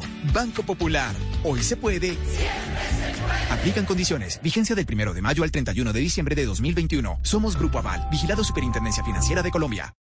Interactúe con nosotros a través de Twitter con el numeral Sala de Prensa Blue. Avanzamos en esta mañana de domingo, mañana de puente festivo, en mitad de puente festivo, ¿no? En Colombia. Sí, señor. Nuestro puente de, de octubre pegado a la semana de receso, un descanso. Usted decía Semana Santa del segundo semestre. Sí, la Semana Santa del segundo semestre. Si está de regreso, hágalo con cuidado, devuélvase en la mañana, ¿no? Sí, además con sol, porque eh, sí, en serio eso. por temas de seguridad la lluvia en la carretera también se vuelve complicada. Puede ser complicado ese regreso. Bueno, hablamos también, como también ha sido complicado, hablando de regresos complicados, mm. el de millones de niños a la educación presencial. Complicado porque lo que dejó la pandemia fue una cantidad de, de, de efectos negativos en su formación, en sus eh, maneras de recibir eh, lo que aprenden, lo que les transmiten en los centros educativos, en fin, una realidad dolorosa de la que hemos hablado aquí en Colombia, pero que es un problema de América Latina, de todo el hemisferio en general de, de, este mundo. Claro, esta región en particular muy afectada, el Banco de Desarrollo de América Latina ha dicho que la pandemia afectó a más de 160 millones de estudiantes y que la calidad en la educación, por supuesto, ahora es una gran preocupación que se ha convertido en una crisis silenciosa. Los niños, Juan Roberto, no están siendo capaces de comprender textos sencillos, hmm. partiendo así de lo, de lo básico. Hasta allá llega la crisis. Una persona amiga que tiene un jardín infantil me decía, usted no sabe lo que estos muchachitos, estos pequeñitos, perdieron en casi dos años, en año y medio de no venir.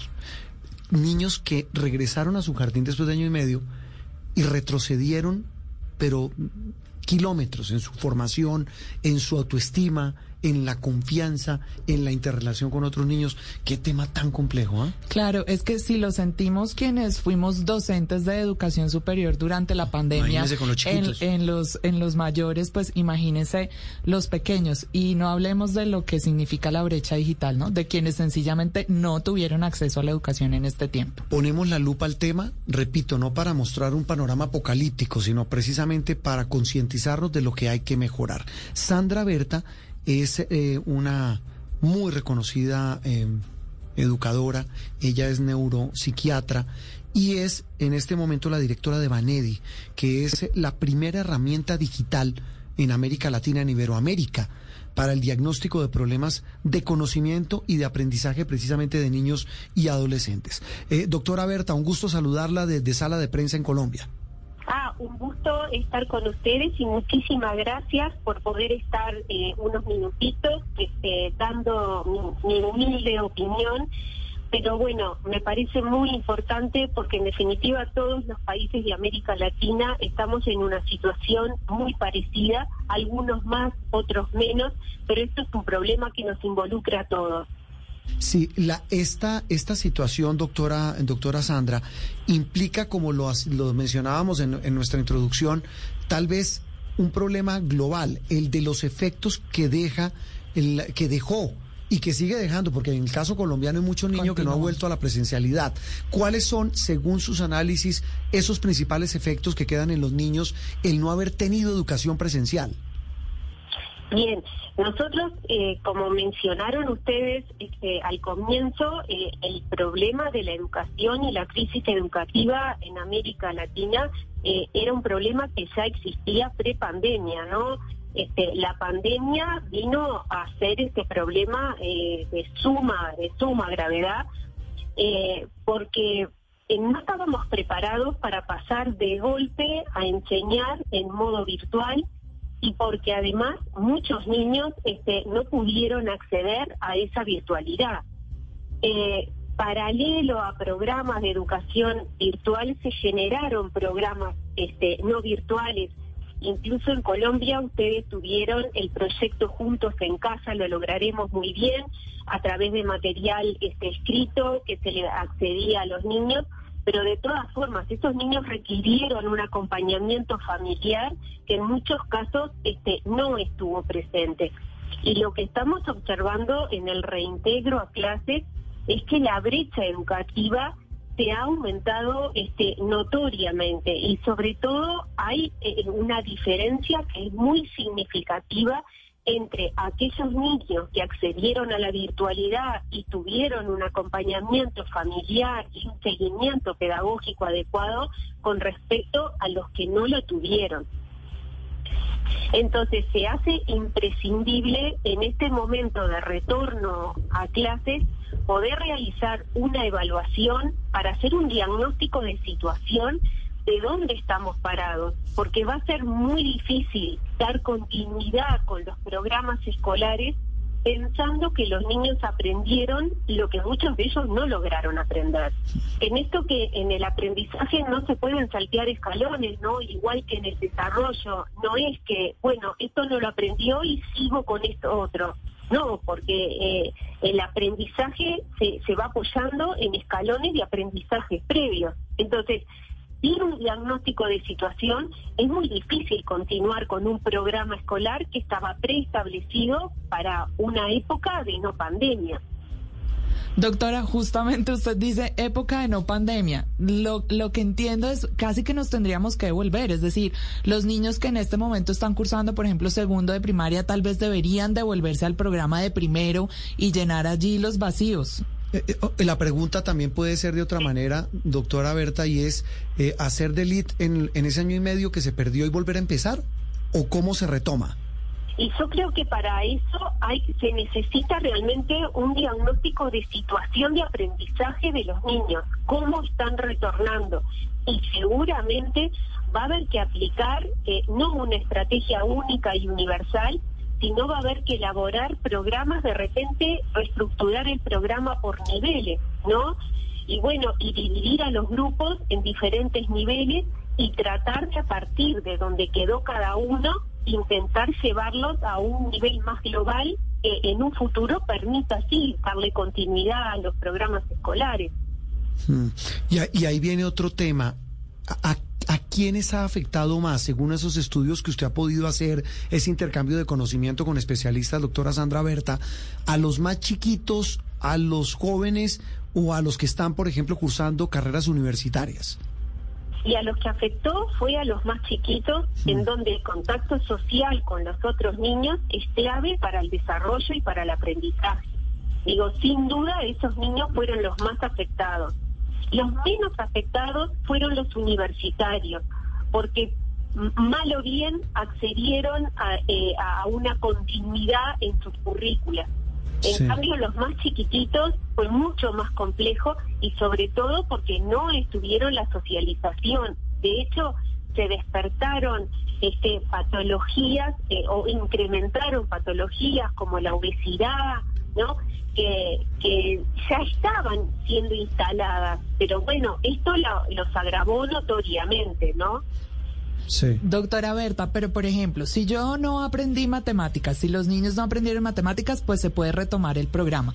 Pero en el caso de las habilidades sociales y este contexto tan importante para el desarrollo, allí tendríamos que pensar como en una educación en lo social especial para estos niños que se la perdieron todo este tiempo. Y, sí, de alguna manera sí, este, no es lo mismo el contacto social intrafamiliar que el contacto social que se genera con tus pares, ¿no? Es totalmente diferente y además este, es un gran estimulante del desarrollo. Entonces, yo creo que la falta de contacto social a su vez repercutió negativamente en el desarrollo de otras habilidades este, cognitivas que se desarrollan en función de una interacción social activa, ¿no? Sí. Eh, doctora Berta, hay otro tema importante y es los niños que no quieren regresar. Y se lo pregunto porque muchos padres, al menos aquí en Colombia, en los medios colombianos nos dicen, mire, hay niños que definitivamente no quieren, eh, no quieren volver a madrugar, a salir a la ruta El del colegio, o a coger el bus, si, si es transporte público. Muchos niños no quieren regresar. No, la opción es que tienen que volver. De eso no hay ninguna discusión. Sí, tienen que volver y no hay duda en la discusión, pero bueno, de repente habrá que ir haciendo una adaptación o una readaptación como se hace con los niños chiquititos al comienzo de su escolaridad, ¿no? Que van un ratito, que de- esos ratos son cada vez más prolongados, en esos ratos se los trata de estimular con aprendizajes que sean muy atractivos para ellos, ¿no? Y que los propios niños vayan generando la necesidad de retornar a los espacios educativos. ¿Sabe qué tema? En Colombia esta semana el presidente Duque volvió a insistir en el tema y dijo, mire, no hay opción, lo mismo que usted está diciendo, doctora Berta, los niños tienen que volver, y se lo digo porque por temas internos en Colombia, incluso en muchos, eh, en muchos eh, colegios y escuelas públicas, eh, los profesores dicen que no hay condiciones de bioseguridad para regresar. Pero, ¿qué le pasa a un niño que hoy no regresa al colegio, que sigue recibiendo clase a través de un computador cuando tiene ese computador, doctora Berta? Y el niño que sigue recibiendo clases, eh, digo, obviamente aprendizajes concretos va, va a seguir adquiriendo, pero le falta todo, todo otro aspecto del aprendizaje que se genera en el contacto social con sus compañeros, que eso no lo va a tener y no es positivo. Por ejemplo, en, en nuestra eh, experiencia acá en, en Uruguay, que ya el retorno a clases es, es total y absoluto, ¿no? Incluso ya se dejaron de tomar medidas como el distanciamiento social este, en las aulas y ya las aulas están a, completo este, funcionando. Y lo, lo que se vio de a poquito que era que realmente en las escuelas era donde los niños menos se contagiaban, ¿no? Este, los niños son, se les enseña a ser cuidadosos, ellos aprenden a ser cuidadosos. Yo he estado visitando diferentes instituciones educativas y es increíble eh, eh, cómo los niños han adquirido prácticas de higiene y prácticas de cuidado y se respetan mucho más que en otros ámbitos de adultos que uno visita, ¿no? Sí. Entonces digo, no no podemos poner como como excusa que, que la, la bioseguridad, digo, si la implementamos los niños rápidamente la adquieren. Eso, eso es clave. Doctora Sandra Berta, tal vez una, una, una pregunta final y tiene que ver con la herramienta digital que, que usted dirige. Me recuerda la dirección, cómo puede uno acceder, porque ahí veo que hay el- eh, herramientas muy interesantes para, para diagnosticar este tema de la educación a distancia, o a distancia no, la educación virtual. Sí, sí, porque incluso esa prueba se puede pasar en forma remota, digo, o sea, se puede pasar en forma Sí. virtual. Eh, Panevi.org es el, sitio donde se puede descargar la herramienta en forma gratuita. ¿ah? Ahí también se puede acceder a un manual que está dentro del software. El software es muy fácil de instalar y se puede instalar en cualquier computadora. ¿ah? Y si ustedes exploran las diferentes pruebas que tienen, se van a dar cuenta de que cuentan con un material muy valioso, no solo para detectar con qué dificultad el niño está regresando este, al aula, sino además qué es lo que la está determinando. Mm. Y de esa forma lo van a poder ayudar y se va a cambiar la realidad de muchísimos niños. Eso tal vez es lo más importante. una pregunta final, es que en la columna de opinión eh, eh, que usted plantea y que nos llamó la atención, la titula Educación en pandemia, un año perdido para América Latina. ¿Se perdió el año o el año y medio de, en la pandemia en materia educativa? Sí, sí, yo creo que sí, que se perdió, sí, sí, se perdió. Este, de todas formas, este, si, si nosotros los adultos, que somos en definitiva los responsables de proteger ese capital humano de todos los niños de América Latina, nos ponemos las pilas y dejamos de lado intereses personales y políticos, yo creo que lo podemos lograr, que podemos ayudar a una cantidad de niños y esta situación la podemos revertir.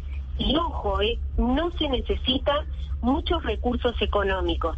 En un mundo donde el problema que se plantea es que no hay fondos, esto no se trata de un problema de fondos, se trata de un problema de actitud, ¿no? De, mm. la comunidad educativa para con nuestros niños. Básicamente una, una, una frase que usted dice, doctora Berta, también muy colombiana, que es esa, hay que ponernos las pilas. Un gusto saludarla y gracias por atendernos. Feliz resto de domingo en Uruguay.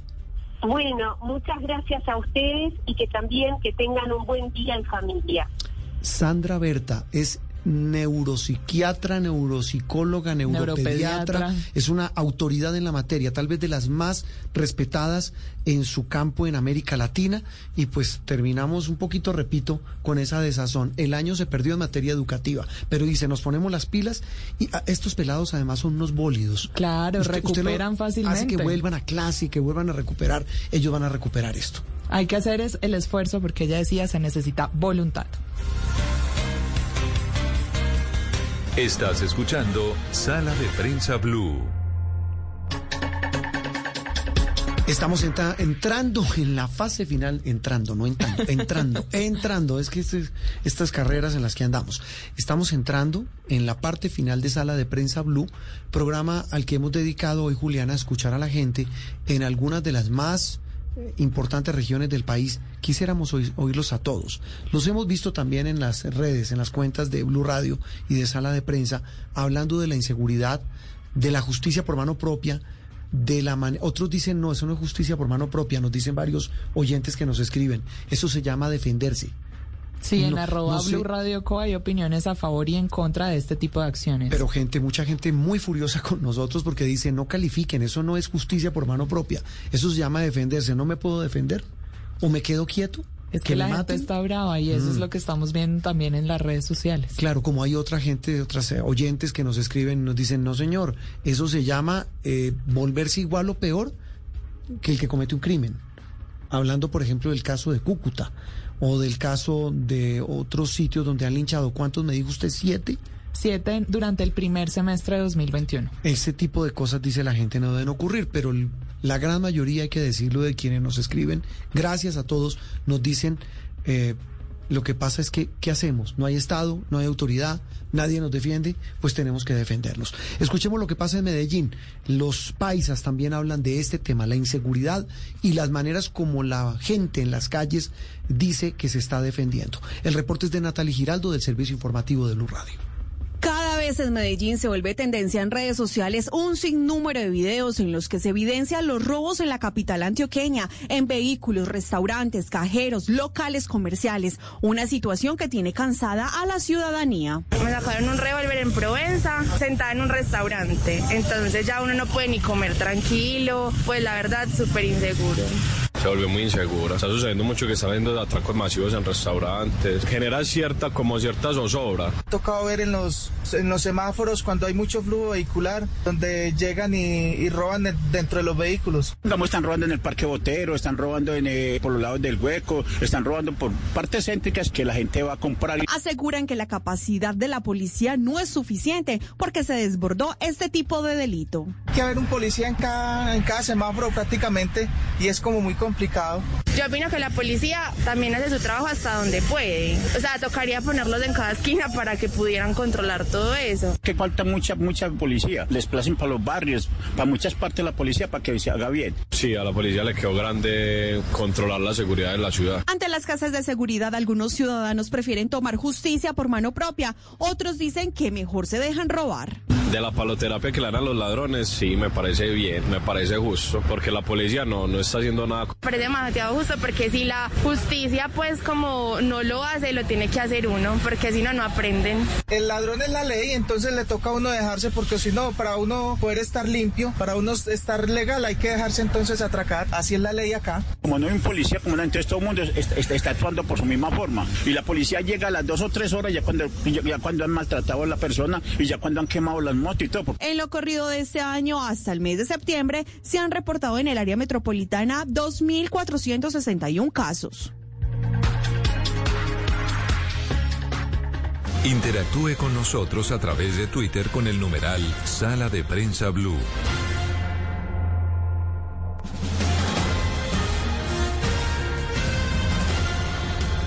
Bueno, ahora sí de verdad estamos en el último tramo de sala de prensa blue y como dirían por ahí, casi que no vuelve, ¿no? No usted, no usted, Juliana, no Yo usted. sí dije, pero este regaño a cuenta No, de qué. usted no, no, al vecino de aquí de la izquierda, don Miguel Garzón, casi que no vuelve, ¿no? Yo sabía que el vaciadón era como para este lado. No, pues claro, pero es que ¿hace cuánto no venía? ¿Un año? ¿Año y medio? No la sé porque pandemia. yo no trabajaba en Blue en ese momento. Ah, pues ¿cómo será lo que no duraba que, que Juliana no estaba? Pero tengo que decir en mi defensa que yo me asomaba y le decía, ¿qué? ¿Qué, qué ha ido? ¿Qué hay para hacer? Y cuando ya volvía, ya no había nadie aquí en este estudio. Entonces uno, yo, yo digo, no, Es esta que- gente vino, grabó y se fue y un tintico se tomaron. que No, es que aquí lo sacan a uno como tallado, como bobos. Don Miguel, de verdad un gusto que haya vuelto. ¿Cómo va? Bien, sí, señor. ¿Qué ha pasado? Bien, afortunadamente. Estamos eh, este fin de semana en eh, tendencia sofa. Sofa, sí, señor. El Salón del Ocio y la Fantasía se llama. Salón del Ocio y la Fantasía. ¿Qué vemos en el Salón del Ocio y la Fantasía? Juan Roberto, es una cita que se tiene todos los años y que el año pasado desafortunadamente pues o- por, por la pandemia se, se frenó, pero desde el año 2009 es una congregación de personas a las que les gusta el tema geek o la ciencia ficción, el cine, los cómics, el anime, eh, el, em, las series, las personas que hacen su cosplay, que son los que se visten como los personajes de los videojuegos o de las películas que dice mi mamá se disfrazan, pero realmente es le, le dicen cosplay. Su mamá y Juan Roberto. Y Juan Roberto, Pues yo, no había decir. querido decirlo así, yo no lo había querido decir así. ¿Se disfrazan? Se disfrazan, Sí, se sí, pero son se disfraces, de- pero son disfraces muy Elaborados. Son muy elaborados, de verdad que es un es admirable la pasión que le meten las personas que hacen cosplay y esta es la cita ¿Hacen que se hace perdón? todos los años, cosplay, Cosplay. que viene de costume player, costume de disfraz. ¿Eso no es Halloween? Es que por eso es que se hace por estas fechas. Ah, pero si ve que se disfrazan. Por eso se hace por estas fechas. Y en este momento en, eh, en Corferias, acá en Bogotá, se está realizando eh, la edición de este año de Sofa, que es un poco diferente a la de los otros años. Porque este... ¿Qué le metieron este año? Este, no más bien, no que le metieron, sino que le quitaron. Ah, porque generalmente, porque por el tema del aforo, generalmente se hacían concursos de baile, se hacían eh, muestras académicas, se hacían foros, se hacían eh, encuentros con los artistas que venían internacionales. Y en esta ocasión, por el tema del aforo, obviamente no se va a poder tener gran congregación de personas, pero sí lo que se hizo es una muestra, es como un museo, Juan Roberto, de las personas, de los coleccionistas. Estoy de- viendo acá un museo con cuatro mil objetos, ¿no? Ajá. Del el Museo Geek. Sí. ¿Usted ya fue? Fui el viernes. ¿Y qué tal? Y, y ahorita domingo arranco, te salgo de acá para allá. Ah, sale de aquí para allá. Vuelve, repite. Eh, ¿A qué va usted? O sea, usted llega y ¿qué hace? Yo lo primero que hago es tomarme la foto en la entrada. Porque esa, la, Ah, toda bueno, la- la de sí. todos los años hay que Esa, tomarse la sí, foto. es buena. Luego se mete a dónde? Luego, lo primero, pues dependiendo de cómo esté organizado, pero generalmente, Ah. gene- generalmente uno llegaba y lo primero que se encontraba era un dragón gigante, naranja. Ah, hace dos años me acuerdo que usted estuvo sentado acá y nos contó del dragón. Exacto. Exactamente. Ah, yo pensé que iba a decir que se acordaba de la foto del O dragón. que, no, había, no, o no, que el había- dragón. o que se había tomado foto en el dragón, Juan No, Roberto. no, no, no, debe- pero quisiera ir, ¿sabe? Fuera de Es- chistes, sí, mire, es, es una chévere. experiencia muy, muy chévere para todo el mundo. Aparte que es muy constructiva en cuanto a a los niños pequeños, a las personas, a los jóvenes que están entrando en este mundo y que conocen la literatura, que conocen Ah, toda no. la parte bonita que hay alrededor de toda esta cultura, me parece, para mí es muy chévere. Y por ejemplo, las cosas que a mí me llaman, me llaman la atención es la fami- las familias completas haciendo cosplay o disfrazadas, que es papá, mamá, eh, niña, niño, vestido todos como, no sé, los caballeros del zodiaco. Los, o in- como, de- los increíbles se valen. los increíbles he visto. Ah, Mister Increíble. Lo- lo- sí. lo- los de Elástica. Dragon Ball. Dash. Es, es muy, muy chévere. de verdad. No, pero, pero Juan Acá- Camilo ya no cabe como Dash. No, ese no. Ese, No. ese es como en los picapiedras, como, como Bam Bam. Bam Bam. Sí, sí, sí, el grandulón. No, sabe que estoy viendo. Este es el mío, eh, el gaming. Ah, Eh, el museo de los videojuegos. Ah, esto está bacano. Desde consolas desde, Ah. de- desde las 2600 y de las primeras en donde se jugaba Pong hasta la ahorita los Xbox X, S y Les voy a hablar Jurassic 5. Park. Me acuerdo que el primer videojuego que yo jugué, lo jugué por televisión. Claro. Se llamaba Telebolito. El telebolito. Y entonces, los dos palitos. míreme la cara de Julián, ¿no? Míreme la cara de Julián. Entonces, había un programa en televisión, la televisión en blanco y negro. El sapo que está ahí parado con don José, él dice, sí, señor. Era creo que seis y media de la tarde, y entonces usted, eh, ¿cómo es que además el señor, el animador, era buenísimo? Ya murió, costeño, muy querido. Y él abría los micrófonos y las líneas, y usted llamaba. Entonces, ¿cómo se llama? Eh, Juan Roberto Vargas. ¿De dónde nos llama? De Bogotá. Perfecto, señor. Y salía a la pantalla con las dos rayitas y una bolita. Miren la cara de. En televisión la pueden ver. Y ahí no había botón. El botón era uno por el teléfono. Ah, ok, ok. Y uno decía, ¡pao! ¡Ta! ¡pao! ¡pa! Pega hasta que la bolita se caía. Entonces uno perdía. El que sigue. Ah, pero era muy adelantado porque era comando de voz. Eso era, claro, Sí. eso era, claro. Sí. Bueno, en la larga sí. Pero bueno, después vino, a ver, recuerdo cuál yo, el, el Atari. El. Atari 2600, que Sí. era donde que fue el primero, digámoslo, como casero, que en el que Sí. ya se podían tener los Sí, videojuegos, ah, que los cartuchos, sí, intercambiables. Mire, ahí había uno, y con esa experiencia termino yo mi, mi, mi- mi catálogo de, de experiencias. Eh, Marcianitos. Claro, el Space Invaders. Ujú. Sí, señor. Yo llegué a ser tan taur que yo me iba, me servía Coca-Cola, dejaba el juego andando. Porque decía, no, está muy fácil. Que siga bajando, que siga. Hasta que quedaba el cohetico. Míreme la cara de Julián. Hasta que quedara el cohetico debajo de las, de, la- de las barreras. Mm. Yo iba, servía Coca-Cola, venía. 42 mundos. Eso sí pagaría por verlo. Ah. María, pero es que era chiquito y veía mejor. Pero yo, eso es un punto Tenía más reflejos. Ese es un punto clave, pero sí, pero ya ¿Eso lo veo en sofá? Claro, ¿Sí voy? todo eso es- Ah, está en la, está, es que y todas estas colecciones Juan Roberto que se pueden ver no es que sea de sofá, la- no son colecciones Sí. de personas como usted o como yo que tienen su colección en su casa No, qué bueno. y que Ah. llevan y que las llevan y las muestran allí eh, eh, en, en sofá para que la gente las la- las las vea y las pueda compartir. Hay una de terror. De- hay una Eso mujer, estaba hay una viendo, persona, sí. hay una mujer que se llama Patricia que tiene una colección de terror de muñecos de Chucky, de Hellraiser. ¿Uno de- podrá intercambiar? pero, pero, ¿Trueque? pero no le cambian cualquier muñequito por yo No, tengo, pues, yo tengo un. Atari todavía en la casa. mujer. No, eh, hablemos usted yo más bien que ese sí me interesa Bueno, por sí, ese sí. lado. En una en cuotas se le Pero puede dejar. Miguel, ¿es solo exhibición o Sí, es solo exhibición. Hay- hay- ah, bueno, hay exhibición, pero también hay eh, muestra comercial, porque también muchas personas que tienen sus emprendimientos llegan allá a mostrar sus productos y hay personas, hay de todo, desde la persona que tiene su propio cómic impreso por él mismo que vende sus copias ahí, bueno. hasta los que importan y traen figuras de colección y todo esto. ¿Hasta cuándo va Sofa? Hasta mañana lunes festivo a las 9 de la noche. Y Eh. las entradas se pueden conseguir en la, en la taquilla, porque ya por internet se, se sold out. Se finí. Se agotaron. Pues muy bien, nos vamos para allá. Claro, camine, vamos. Bueno. ah, bueno, ¿y le puedo, puedo hacer una cuñita? A ver. Para que la gente se entere cómo va a estar, cómo está la Sí. cosa. En mi cuenta de Instagram, arroba la caja de los cómics. Ahí- los ahí invito. está ahí la voy cosa. A estar, ahí va, a- va a estar Voy, montando voy a todo verlo. lo que... No creo que alcance a ir hoy, pero voy a ver lo que pone esta tarde. Bueno, arroba la caja de los cómics. le recomiendo el Atari. Don Miguel, chao. Gracias por volver. Bienvenido. No, de nuevo. Roberto, usted sabe que usted me Cosa, dice yo casi corro. que no. bueno, los dejamos, Juliana. Chao, nos vemos. Feliz domingo, feliz puente a todos.